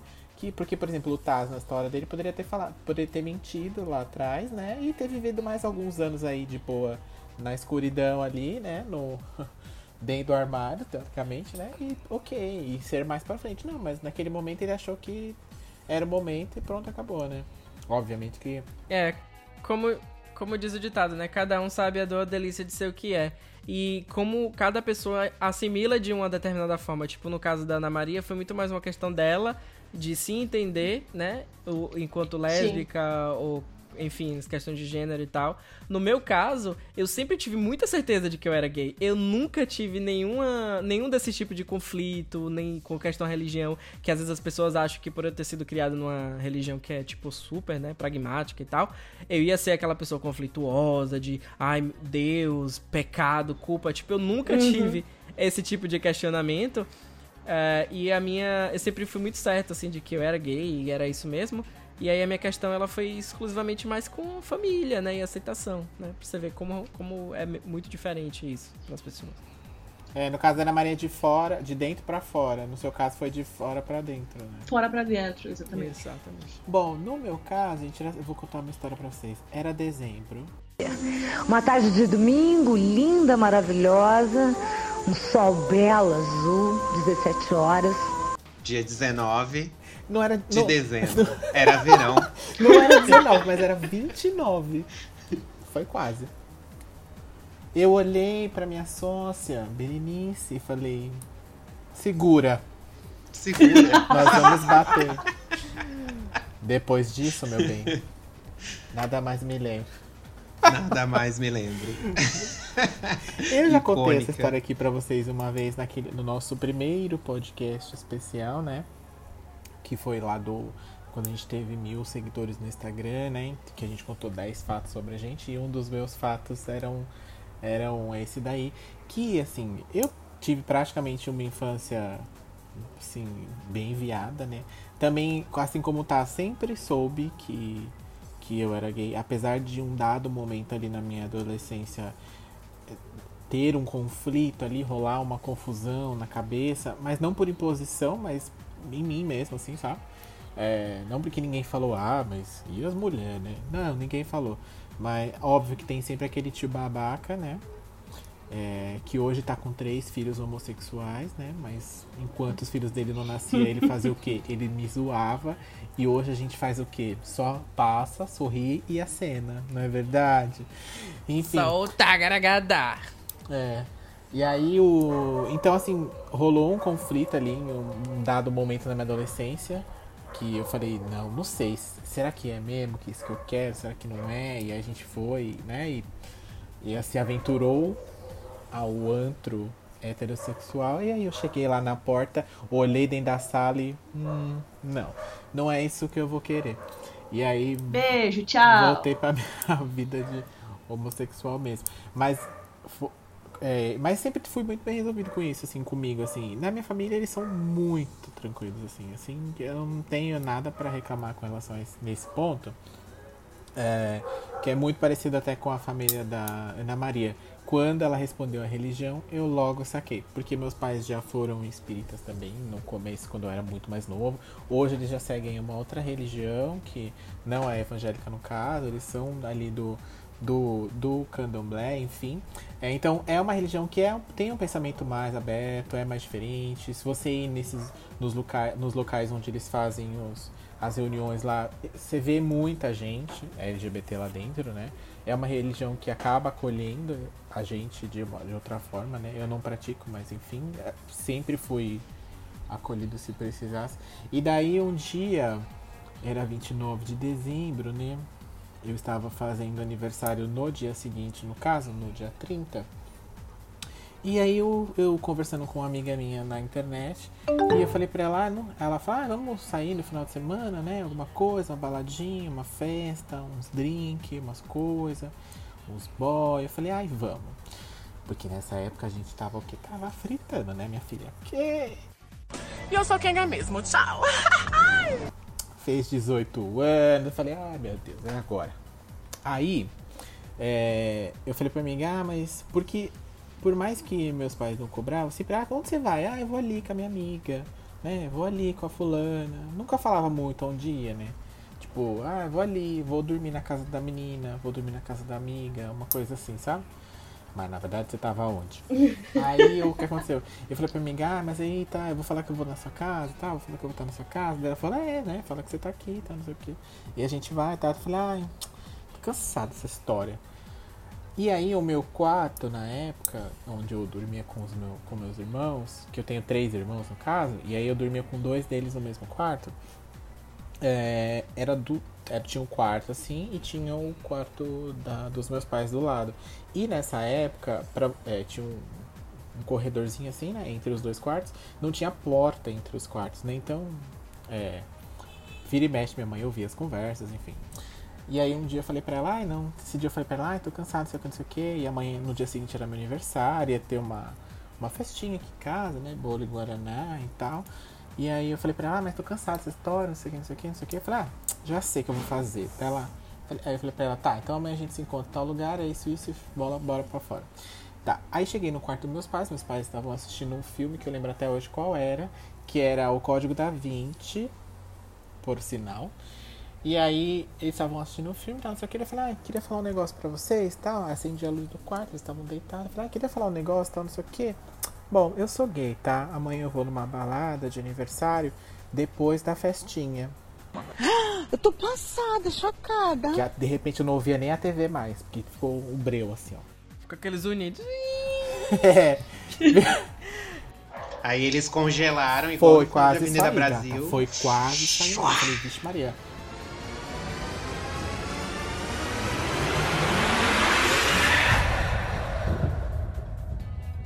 Oi, oi, Eu falei, oi. vixe Maria, Oi, congelaram oi. aqui. Não sei o que aconteceu. Ninguém fala nada, ninguém vai falar nada. O que eu faço? Eu vou embora, eu fico, eu sento pra perguntar, né? Se tá passando bem, sei lá, qualquer coisa. Não sei o que eu fiz. Daí minha mãe falou, ah, tá bom, era isso? Eu falei, é, era isso. Daí ela, ah, tá bom, boa noite. E virou pro lado e foi dormir.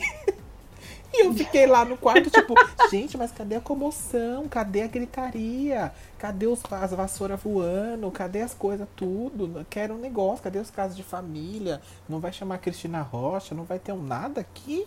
Como assim? Mas você tava esperando babado e briga? Tava, menina, Você- tava. Você, porque pensou? assim. Sim, sim, eu juro pra você que sim. Porque assim, por mais que eles não falavam nada, era uma coisa muito velada aqui dentro. Sabe? É uma coisa tipo, ah, don't ask, don't tell, sabe? Tipo, ninguém perguntava Sim. e eu também não falava, mas no fundo, no fundo, todo mundo sabia o que tava acontecendo. Né? Porque por mais que eu tinha. Porque é aquela coisa, eu só tinha amigas mulheres, né? E aí já a pessoa, tudo, tudo lugar que eu ia eram com as minhas amigas, enfim. Então já é uma coisa que, sabe, né? Tipo, é muito notável, assim, não tem como. Só não falava sobre a, a respeito. E eventualmente em reuniões, alguma coisa assim, eu já tinha um namoradinho, ele já aparecia aqui na minha casa, assim, de vez em quando, né? Ele camuflado, com as amigas, sabe aquelas coisas? Ai, que delícia!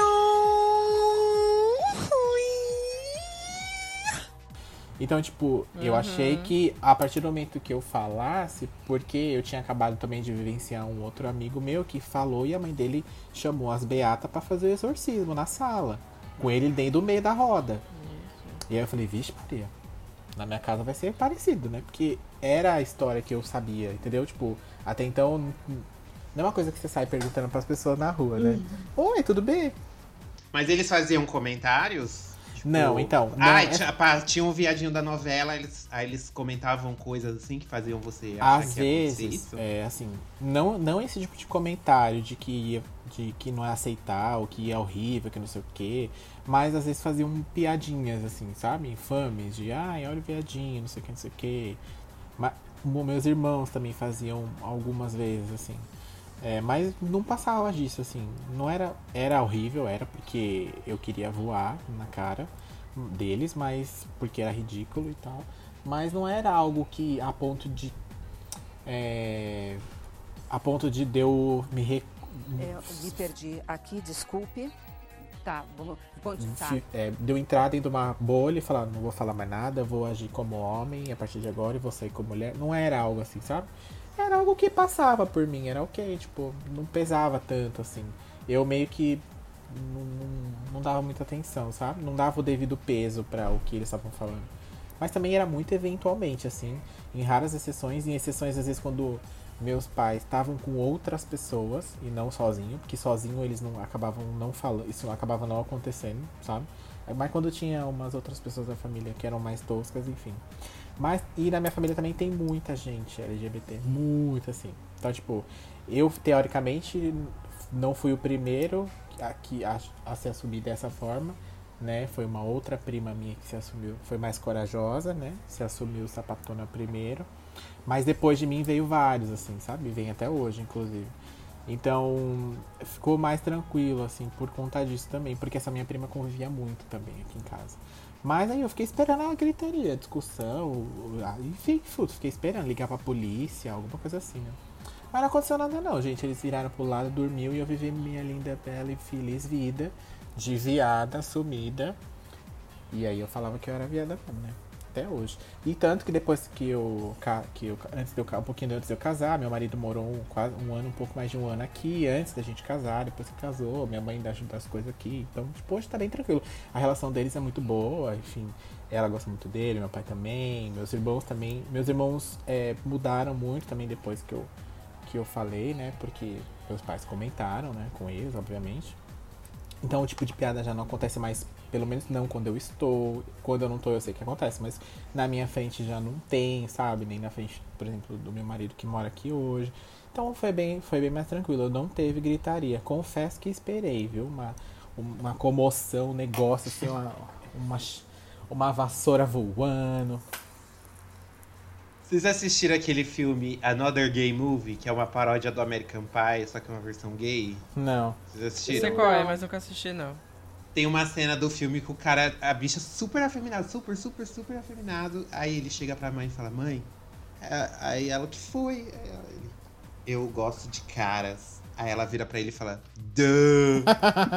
tipo assim, o. É, o foi, Denis foi assim. basicamente isso. Foi Duh. basicamente isso. E essa foi uma história, querida. Mas é que também é. é mas assim como o Taz mencionou, a primeira pergunta que. Minha mãe não falou nada, mas a primeira pergunta que meu pai falou, tá? Ele perguntou e falou, tá, mas você vai querer o quê? Você vai querer fazer o quê da sua vida? Como quem diz, você vai virar mulher, vai se vestir, vai botar vestido, saia, salto, sapato, cabelo, né? Tipo, e eu falei pra ele, não, é a mesma coisa. Da, da mesma forma que eu tô falando aqui com você hoje, a partir de amanhã vai ser a mesma coisa. Eu não vou mudar. É, não, não tô falando isso pra que você. para informar uma outra coisa, sabe? É, tipo, pra falar que. Pra, eu não tô usando isso pra falar outro. para dar outra notícia. É só isso mesmo e acabou, né? E aí também eles já ficaram mais tranquilos, porque é o que a gente fala, né? Pra gente é muito mais fácil, né? Porque, teoricamente, né? Porque. Agora imagina pra quem, por exemplo, é trans, ou pra quem. Pra quem é. essa- Essas pessoas que, que, que querem. que não querem ser aquilo que elas são. Elas, elas são outras coisas é, presa dentro de um corpo que não é o dela, né? E aí é, é muito mais difícil, né? Pessoas que não querem seguir, assim, o, o padrão o padrão da sociedade, né? Que é o padrão heteronormativo, assim. É, porque você quer. Isso é você querendo ou não, a gente tá tudo dentro do padrão aqui, né? Sim. Dentro do, da, da, nossa, da nossa comunidade aqui, a gente tá dentro de um padrão. Sim, que é, sim. entre aspas, falando, não é aceitável, mas é o, o mais aceitável, né? Agora, difícil, imagino pra, pra, ou- pra essas outras pessoas o quão mais pesado deve ser, né? Porque não é só falar, ah, eu sou gay. Não, eu sou trans e aí eu vou fazer um tratamento e eu vou realmente me assumir como um homem, por exemplo, ou como uma mulher. É outra história, né? E aí tem gente que, tem famílias que pra você explicar isso é muito difícil, né? Porque a pessoa nem sabe o que é. A pessoa nem entende. Tem uma amiga minha que ela teve que sentar e praticamente dar uma aula para os pais dela, para eles entenderem o que estava acontecendo, sabe? E, é, e é assim mesmo. E ainda assim eles não aceitaram. Eles falaram que não, que não, que não. Enfim, assim como a gente vê, né? A maioria das pessoas. Difícil, né, gente? São casos e casos. O tema de hoje da, o tema de hoje da Ana Maria é Eu Sempre Soube, né? O tema de hoje do, do, do Taz, do Taz Taz Family. Ia pra igreja pensando no coroinha. E o tema do Ângelo, qual que é? Ai, gente, o meu, tom, o, o meu tema é todo mundo sabia, menos ele.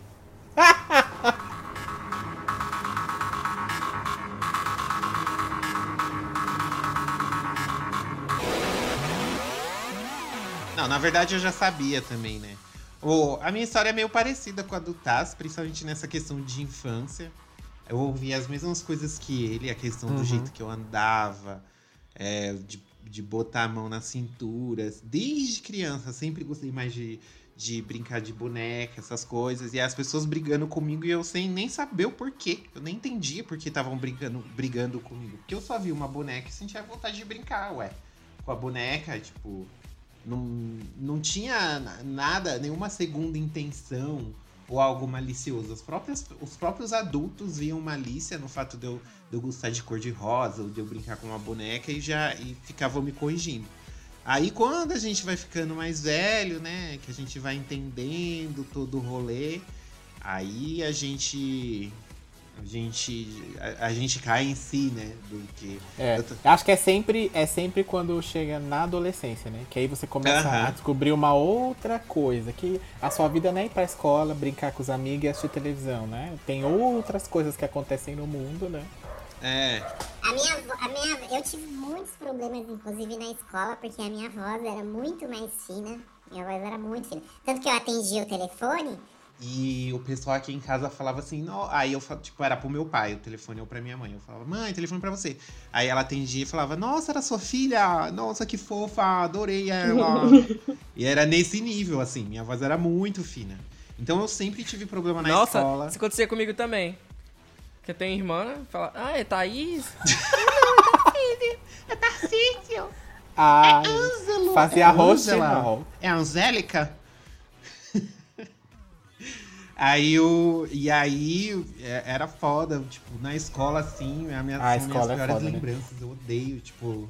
Odeio lembrar de escola, sofri bullying até umas horas, já fui Ah, agredido péssimo. já na escola. Tinha um, tinha um moleque que ficava me perseguindo na escola, ele me batia. Tanto que tem histórias que, que eu- meus pais nem sabem, que eu nem contei pra eles. Mas, tipo, de, de eu chegar em casa, assim, chorando dentro de casa e correr pro banheiro. Porque eu fui literalmente espancado, sabe? Levei um monte de murro e tal. E quando eu era menor, em situações de violência, eu travava. Eu simplesmente travava.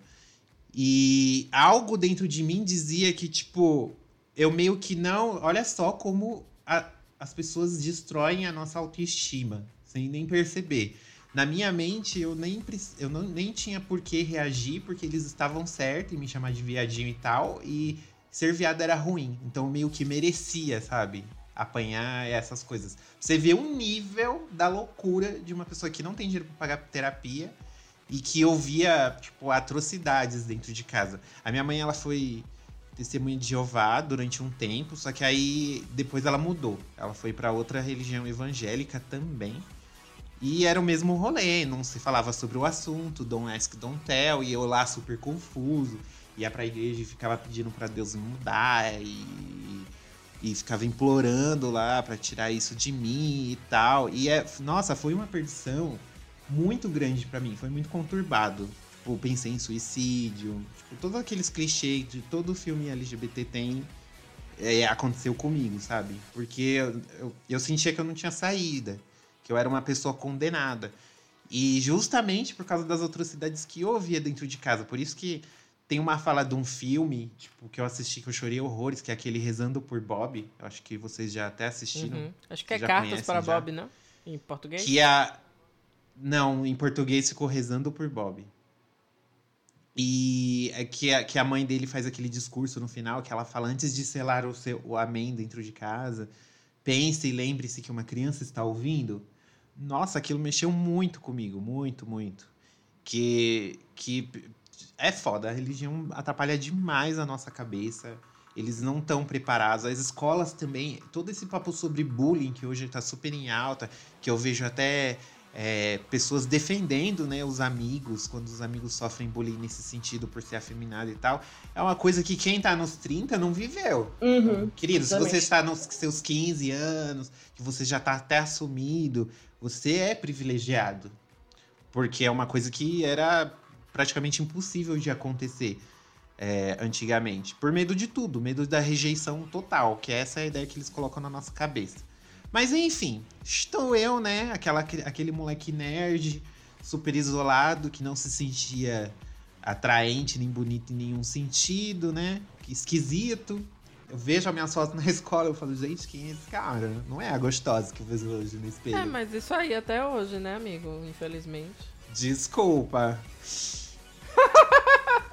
Ai, deixem de ser ridículas. Deixem de ser ridículas, porque eu sei que todos vocês me pegariam. Até a Ana Claro. Maria se bobear. Jurou.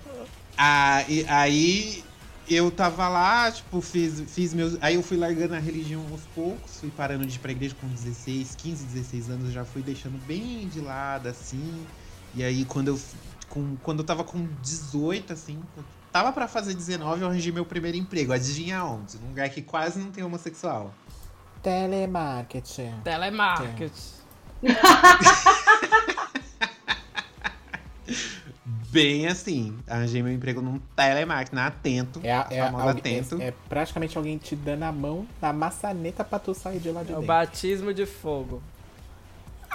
Batismo É, de então, fogo, exatamente. Pois é. É o batismo de fogo. E aí eu lá eu lá eu conheci outros gays Sempre e assim. tal. E aí eu ficava naquela, né? Super afeminada, tipo, o povo perguntando. Ai, mas você é? Ai, lógico que não, garota. Ai, tá louca, amiga, tá louca. Aí eu respondi assim, e, e, tipo, super seguro que eu estava convencendo todos, né? Tava super enganando todo mundo. O ator global. Eu, eu fiz várias novelas e uma que eu não me esqueço foi da Rubi. Aí eu, eu comecei a trabalhar na Atento, fazia um- fiz uns três meses lá e tal, e todo mundo me perguntando, e eu falava assim, ah, eu vou fazer xixi, tudo. E tipo, eu sou. Eu, lá não foi uma, uma atitude muito legal, né? Que, que- do pessoal de lá, que eles ficaram me pressionando pra eu sair do armário logo. Tipo, ai, sai do armário, você acha que você tá enganando quem e tal. Eu falava, ah, vou fazer xixi. Aí todo mundo, hum, nunca vi um hétero falar xixi. Homem fala, vou mijar e tudo. Tipo, já Ah. começava aquele bullying coletivo. E aí teve um dia que a menina chegou, que a gente entrou nesse assunto, sempre entrava nesse assunto. E a menina falava assim, Ângelo, mas você é muito delicado, Ângelo. Você não sei o quê, não sei o quê. Você, já- você foi criado pela sua avó? Aí eu falava, não. Ai, é, não sei o. Aí ela ficava fazendo um monte de perguntas, sabe? Pra justificar o fato de eu ser mais afeminado e tal. Então ela, meu, você assume logo. O que, que você tá esperando? Você acha que você tá enganando quem e tal? Tipo, a menina simplesmente me jogou contra a parede. Te arrancou a força, basicamente. E aí, é, então, eu fui re- retirar da força lá. E naquele dia eu fui, eu fui embora pra casa assim, pensando bem, tipo, mano, por que que eu tô me escondendo, sabe? Tipo, eu, tô, eu quero enganar quem, sabe? Andando e pensando nisso, até no caminho de casa. Não, eu vou falar, vou falar, vou falar. E aí, menina... Mas você tinha algum relacionamento? Você se envol- se envolvia com outros caras nessa época? Na internet, alguma coisa assim? Não tinha, não tinha como eu ter. Eu só ficava. Eu só ficava. Ah, tipo, na internet ficava vendo os pornozão e tudo, mas eu não nem. Não, mas de conversar, assim, de. Não tinha Orkut. De, de flertar, ou sei lá. Não tinha amigos gays. Não você ti- não tinha o fake, você não, Não tinha aquela tinha. menina fake, Vanessinha Agatha. Não. Não, eu. Sim. A linha de pegar os héteros, pegar o nude de hétero, uma coisa assim. Não, sim, na internet a gente ficava causando, né? Tipo, no armário. Inclusive, teve um cara que eu enganei por tanto tempo. Angelina. Teve um cara que eu, que eu enganei por tanto tempo com um fake de uma menina que ele pegou e falou assim: ele, ah, não vou falar mais com você, que eu tenho certeza que você tá me enganando, que você deve ser ou um viado enrostido ou uma velha Nossa. caquete, que aí cai nos pedaços que ninguém quer. Tipo, aí eu fiquei assim, meio bolado. Eu falei, pior que você tá certo, querido. Eu sabia, o Ângelo tem uma cara desse povo que cria perfil fake, menina. Sabia! Eu criava, fazia dissimulada na internet. Perturbado, né? Sabia! XOXO, Goss- Gossip Girl. Gossip Girl. Fazer a linha Gossip Girl. E aí, nesse dia do que eu tava trabalhando, aí eu cheguei em casa, aí eu subi pro quarto, assim, já com o coração disparado, já, de medo, né? E aí eu falei, mãe, vem aqui. Ela, o que que foi? Eu falei, não, vem aqui que eu quero conversar com você e tal. Aí, tipo, eu ouvi os passos dela subindo a escada, aí eu não aguentei. Aí eu já desbundei chorar já. Chorei, chorei, chorei. Aí ela, fala o que que é. Aí, aí, tipo, sabe quando você tenta chorar você, você tenta Não falar sai, e- engasga. Aí você engasga mais com o choro ainda. E aí ela fala, fala, eu já sei o que que é, mas eu quero ouvir de você, o que que é? Aí eu, eu sou gay, né? chorando lá, que nem uma louca. Tipo, é... Foi uma... A minha avó tava no dia, meu pai não, meu pai não tava no, em casa na hora, né? Aí ela pegou, me abraçou e falou, não, não precisa ficar desesperada assim e tal. E aí ela. Aí, aí a gente conversou e tal. E ela falou que já sabia, que ela meio que já esperava que isso ia acontecer e tal. É, só que ela não, ela, não, ela não ia tocar no assunto, ela ia esperar eu falar. E aí a gente conversou tudo e tal. E, e aí ela falou que, tipo, você é meu filho e eu vou amar você independente de qualquer coisa e tal. Só que fica um clima muito estranho, né? Porque você imagina, a pessoa já é super religiosa. E essa, isso é uma das coisas que eu mais admirei, assim, na minha mãe, que foi essa questão da desconstrução. Porque eu também fui me desconstruindo. Eu não sabia o que era trans, não sabia o que era nada. E aí, como eu fui ganhando conhecimento nesse aspecto, tipo, de ser LGBT, do que é a nossa comunidade, de quais são as nossas lutas, eu fui passando tudo isso pra ela. Minha mãe assiste um filme LGBT e ela fala, tipo, tipo a, a minha mãe assistiu, por exemplo, A Garota Dinamarquesa comigo na época que saiu, tava na Netflix. E ela perguntava, ah, Ângelo, mas por que disso? Eu, mãe, porque ela se sente assim, porque ela se sente assado. E minha mãe foi, foi se desconstruindo. Tipo, e, e isso que eu mais admiro nela. Ela não deixou o preconceito dela Se sobrepor. passar por cima do que ela Uhum. sente por mim, sabe? Por E- mais que a religião dela não pregasse isso, né? Exatamente, por mais que a religião dela fosse totalmente contrária a isso, ela não, ela não, não passou por cima. Aí no mesmo dia ela já quis contar pro meu pai e eu já desesperei, porque o meu pai é aqueles macho bem bruto, escrotão. E aí ela contou e meu pai já teve a reação que esperava. Ele falou que queria me espancar e ele falou que só não ia levantar a mão pra mim porque sabia que não ia resolver nada. E aí a, a desconstrução do meu pai foi muito mais lenta. Eu e meu pai, a gente teve um relacionamento, de- principalmente depois disso, muito mais difícil. Eu namorei sério duas vezes, desde que eu me assumi. Nunca trouxe meus namorados em casa justamente por causa dessa questão de do meu pai não aceitar. Enquanto meu irmão hétero, ele traz, todo mundo que ele namora, ele traz aqui. E ele já namorou já umas sete vezes, as namoradas dele dormem aqui e tudo, faz tudo que quer, enfim, né? Privilégios. Inclusive, por isso que eu tô- já tô me preparando para morar só este ano. Mas, olha, eu posso dizer com toda certeza que para você que tá escutando aí que, que, que ainda está no armário, ou qualquer coisa que seja, tirar esse peso das costas é muito bom. Nossa, eu, eu sentia como se eu tivesse uma tonelada nas minhas costas, de tanta coisa negativa que eu ouvia sobre o que era ser gay. E quando eu me assumi, tipo, eu me senti muito mais leve, eu me senti muito mais eu mesmo. Eu comecei a criar mais confiança em mim. Minha cabeça é totalmente diferente de, de quando eu me assumi. Eu tenho uma ideia totalmente diferente sobre a humanidade. Estudei, li mais sobre o assunto, me interei mais sobre essas coisas. E a minha mãe também, hoje, o nosso, relaciona, o nosso relacionamento não mudou. E ela me disse uma coisa, quando eu me assumi, que eu nunca vou esquecer. Que, que foi a confirmação de, de que eu nasci assim, sabe? Que ela falou assim que desde quando eu ela tava grávida de mim, ela sabia que eu era diferente. Ela só não sabia o que é, mas ela sentia que eu era diferente. E assim, tipo, quando ela falou aquilo, foi o último prego, sabe? Assim, foi estancado ali, tipo, que não é uma escolha minha. E ali sanou todas as minhas dúvidas que eu tinha sobre mim mesmo, que foi implantado na sua maior parte por, por conta de religião, assim. E hoje nosso relacionamento é muito bom. Eu sou muito grato pela, pela família, tudo que eu tenho, né? Depois dos conflitos e tal. E a minha mãe, ela até me zoa. Tipo, ela até fala, quando o povo fala, ah, e você tem quantos filhos? Ela, ah, eu tenho um, um homem e um meio a meio. Aí ah, o povo fica assim, como assim meio a meio? Ah, meio menino, meio menina, assim, zoando. Aí o povo fica tipo, nossa, não, não entendi. Ela, ah, é viado, menino, eu tenho um filho viado. E aí teve um dia também que, que foi muito engraçado, que ela, ela zoou uma camiseta minha. Aí eu falei, mãe, você zoou, que ela pôs na Cândida, sei lá. Eu falei, mãe, essa camiseta era nova e tudo, você zoou. Você pode, pode comprar outra camiseta nova pra mim, que você que zoou minha camiseta. E aí, quando ela foi, ela me contando, né, que ela escolheu a camiseta lá, e quando ela tava no caixa, ela perguntou pra caixa, essa camiseta é meio de gay, né, de homossexual. A, aí a moça, é, um pouco. Ela, ai, obrigada, eu vou levar. Então, eu vou levar Ah, então me dá duas aí. Justamente pelo que a, Porque ela ficava assim, meu, que, que roupa que ele vai vestir agora? Não sei o que comprar, sabe? Ela falou que vinha essas dúvidas na mente dela. Ela, aí ela perguntou pra vendedora da loja: essa camiseta aqui é meio de gay, né? Meio homossexual. Ela falou: é um pouco a vendedora. Ela, então eu vou levar. Pode embalar pro meu viadinho, pro meu filho. E é aquilo, tipo, foi, foram os obstáculos e preconceitos que, no meu caso, a minha família teve, e eu também tive a paciência de, de derrubar, entendeu? A gente conseguiu. Hoje eu falo de tudo com a minha mãe. Gente- Ela, ela é super aberta. A minha mãe é- defende, inclusive, os viados. Ela ficou.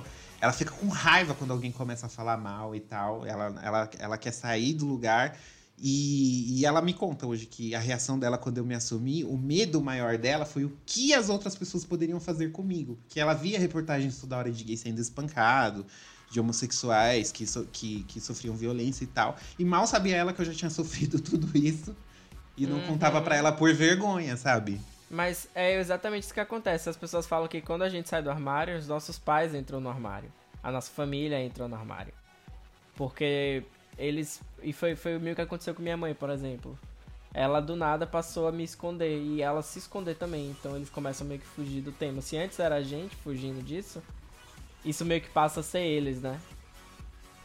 Que legal, às vezes que sua mãe, talvez ela, enfim, acabou meio que abraçando isso e, e é, achando uma forma até um pouco cômica, né, de falar para as pessoas que o filho é gay e levar isso com Uhum. uma leveza, porque a, a- quando você faz piada, quando você, enfim, é, leva pro lado mais engraçado, é uma forma mais leve, né, de você contar uma verdade, de contar uma coisa. Então, que legal que ela tenha ido por esse caminho. Mas muitos pais entram no armário mesmo. A gente conversa muito sobre a natureza humana. Tipo, a minha mãe, meu, minha mãe é uma coisa que se senta assim numa roda você começa a conversar com ela, você viaja. Parece que você fumou uns três maços de, de, de marihuana. Mas não. É que o rolê é bem louco mesmo. E a gente, filo... a gente começa a filosofar sobre a vida, sobre a natureza humana, sobre as coisas que as pessoas são capazes. Então a minha mãe, ela não deixou a religião dela, ela ainda vai para a igreja, ela ainda faz as orações dela e tudo. Só que ela começou a separar as coisas, sabe? Ela, ela tirou da mente dela essa coisa de que tudo é pecado, tudo é errado. Se você soltar um peido, você vai pro inferno. Se você tropicar, é culpa do capeta que te empurrou. Sabe? Tipo, era nesse nível que ela tava, na época que ela tava. que, que, que eu tava ficando doido por conta disso. E aí ela esvaziou a mente dela para poder aprender tudo de novo. Tipo, e isso, isso é muito legal. Infelizmente, nem todas as famílias acabam tendo esse fim, ou umas levam mais tempo, as outras já são mais tranquilas, que nem das histórias que a gente contou aqui.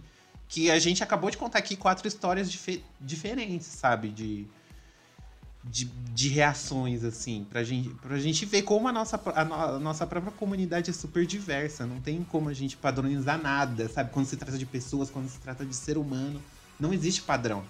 É muito diferente. E é isso, gente. Essa foi minha historinha, assim, meio triste, assim, né? Mas hoje tá tudo bem.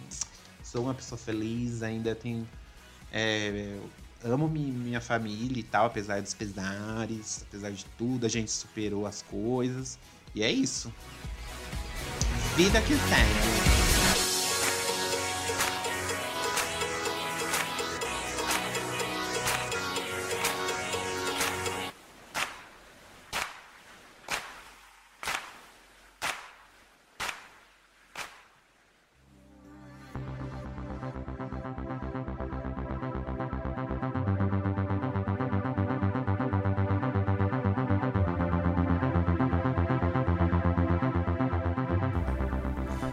Acho que cada, a mensagem que acaba ficando no final é o que você falou mesmo, né? No, cada um é cada um mesmo. É o que o Angelo falou, ah, eu tirei um peso depois que eu me assumi, porque ele criou esse peso por várias situações lá atrás, né?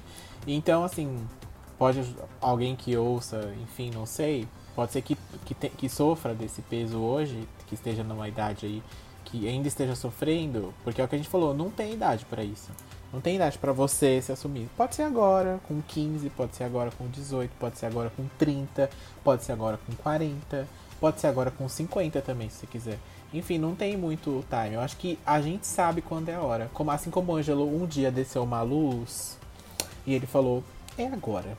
Pegou o busão lá no fim do mundo que ele mora, em Sober, Londres. Pegou o busão lá, minha filha, pagou o passe com o papel, né? Que a gente sabe que o Ângelo é velho. E aí chegou em casa e falou: é agora. Isso poderia ter sido um outro dia qualquer, ou poderia ter sido ontem, poderia ser amanhã, enfim, não tem muito. A gente sabe quando é a hora e a gente sabe quando que aquele. Porque, você querendo ou não, pra gente é um desconforto, né? Você ter que viver ali, tem que viver no personagem, né, querida? Dá, né? Uhum. Porque as pessoas fazem acreditar que você não é uma pessoa digna de nada. Tipo, é, ouvia da minha mãe que Deus não, Deus não criou os gays, que os gays eram espíritos malignos, possuídos pelo demônio, que eles iam pro inferno direto, que Deus. Agora, tipo, você fica imaginando isso, você com do... eu com 12 anos, lá sentado escutando essas coisas. Eu fiquei, eu, tipo. E eu, e eu, tipo, eu criei, eu idealizo muito minha mãe, principalmente por causa da vida que a gente teve e tal, do relacionamento dela com meu pai, que meu pai traiu ela, abandonou ela, então eu me apeguei muito a ela, eu também muitas dores dela. Então, para mim, ela é um modelo de pessoa. Então, você imagina você com 12 anos ouvindo da pessoa que é um modelo para você, que é a sua referência, principalmente na sua infância, atrocidades, assim, sobre, é. sobre, você mesmo. Só que você não pode falar nada, você tem que se esconder. Então, para agradar essas pessoas, para poder fazer essas pessoas felizes, eu vou me sacrificar, eu vou sacrificar a minha uhum. própria felicidade, eu vou fazer elas entenderem uhum. que eu sou assim eu cresci assim, é. Gabriela. É, e cada um tem a sua reação, né? Assim como pra Ana Maria foi uma questão mais dela. O Taz, por exemplo, falou: olha, não dá, então aqui eu não vou ficar. Tchau e benção, né? Foi morar nos Estados Unidos, hoje tá rasgando dinheiro com seus casacos de pele, né? O seu sofá novo. Com seu sofá novo, né? E seu marido, tudo mais, americano, com seu green card, tudo mais. Outras pessoas, no meu caso, eu continuei vivendo com a minha mãe também normalmente, né? Meu namorado, inclusive, vivendo na mesma casa que toda a minha família. É, obviamente que minha mãe apresentava ele como amigo, apresentava, apresenta até hoje, e para algumas pessoas. Mas, enfim, mas, não mas é totalmente diferente do que se eu tivesse não falado, não assumido, por mais que todo mundo sabia, né? Então, gente, é isso, tá? Todo, todo mundo tem seu tempo. O tempo, o tempo certo, a, o tempo certo, a hora certa é a sua hora. Exatamente. Exatamente. Né? Então tá, gente, a gente contou bastante historinha aqui. Vai dar duas horas de podcast. Boa sorte ao editor. Ele que lute, eu fui. desejar toda a força do mundo ao editor. E também fazer aquela nosso ritualzinho, né? Se a pessoa se identificou com as nossas histórias, quer contar a história dela, quer comentar, quer falar que nós somos farsantes, que essas histórias são todas horrorosas, que não tem nada a ver.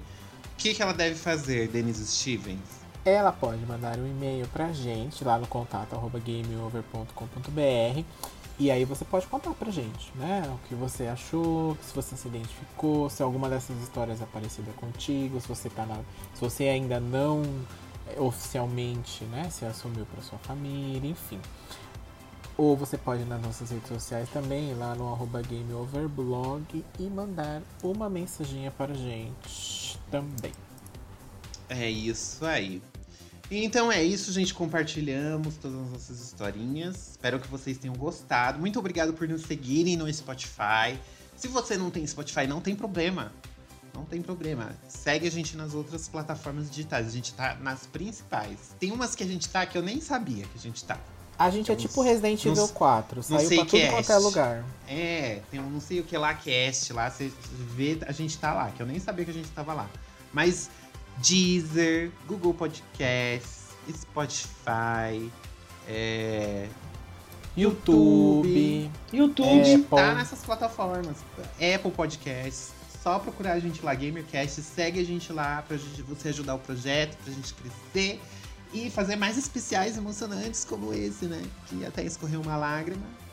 Ajuda as gays, gente, não custa nada. Ajuda. Ajuda, Luciano. Bom, é isso, gente. Mais algum quer falar alguma coisa antes de encerrar? Eu só queria agradecer. Quer enrolar mais um pouquinho para dar trabalho pro editor? Não, por favor. Gostaria de agradecer a todo mundo pela, pelas, pelas palavras. Foi ótimo esse episódio. Foi uma sessão de terapia, né? Porque eu não tenho dinheiro pra pagar, não. Inclusive saudades. Saudades de terapia? Saudades de terapia, claro. Bom, gente, é isso. Um beijo, um cheiro e até a próxima edição. Um especial de 3K, hein? 3 mil seguidores no especial. De, de 3 mil seguidores no Spotify, me corrigindo aqui. Eu acho que vem aí, hein? Bye! Tchau! Tchau! Tchau!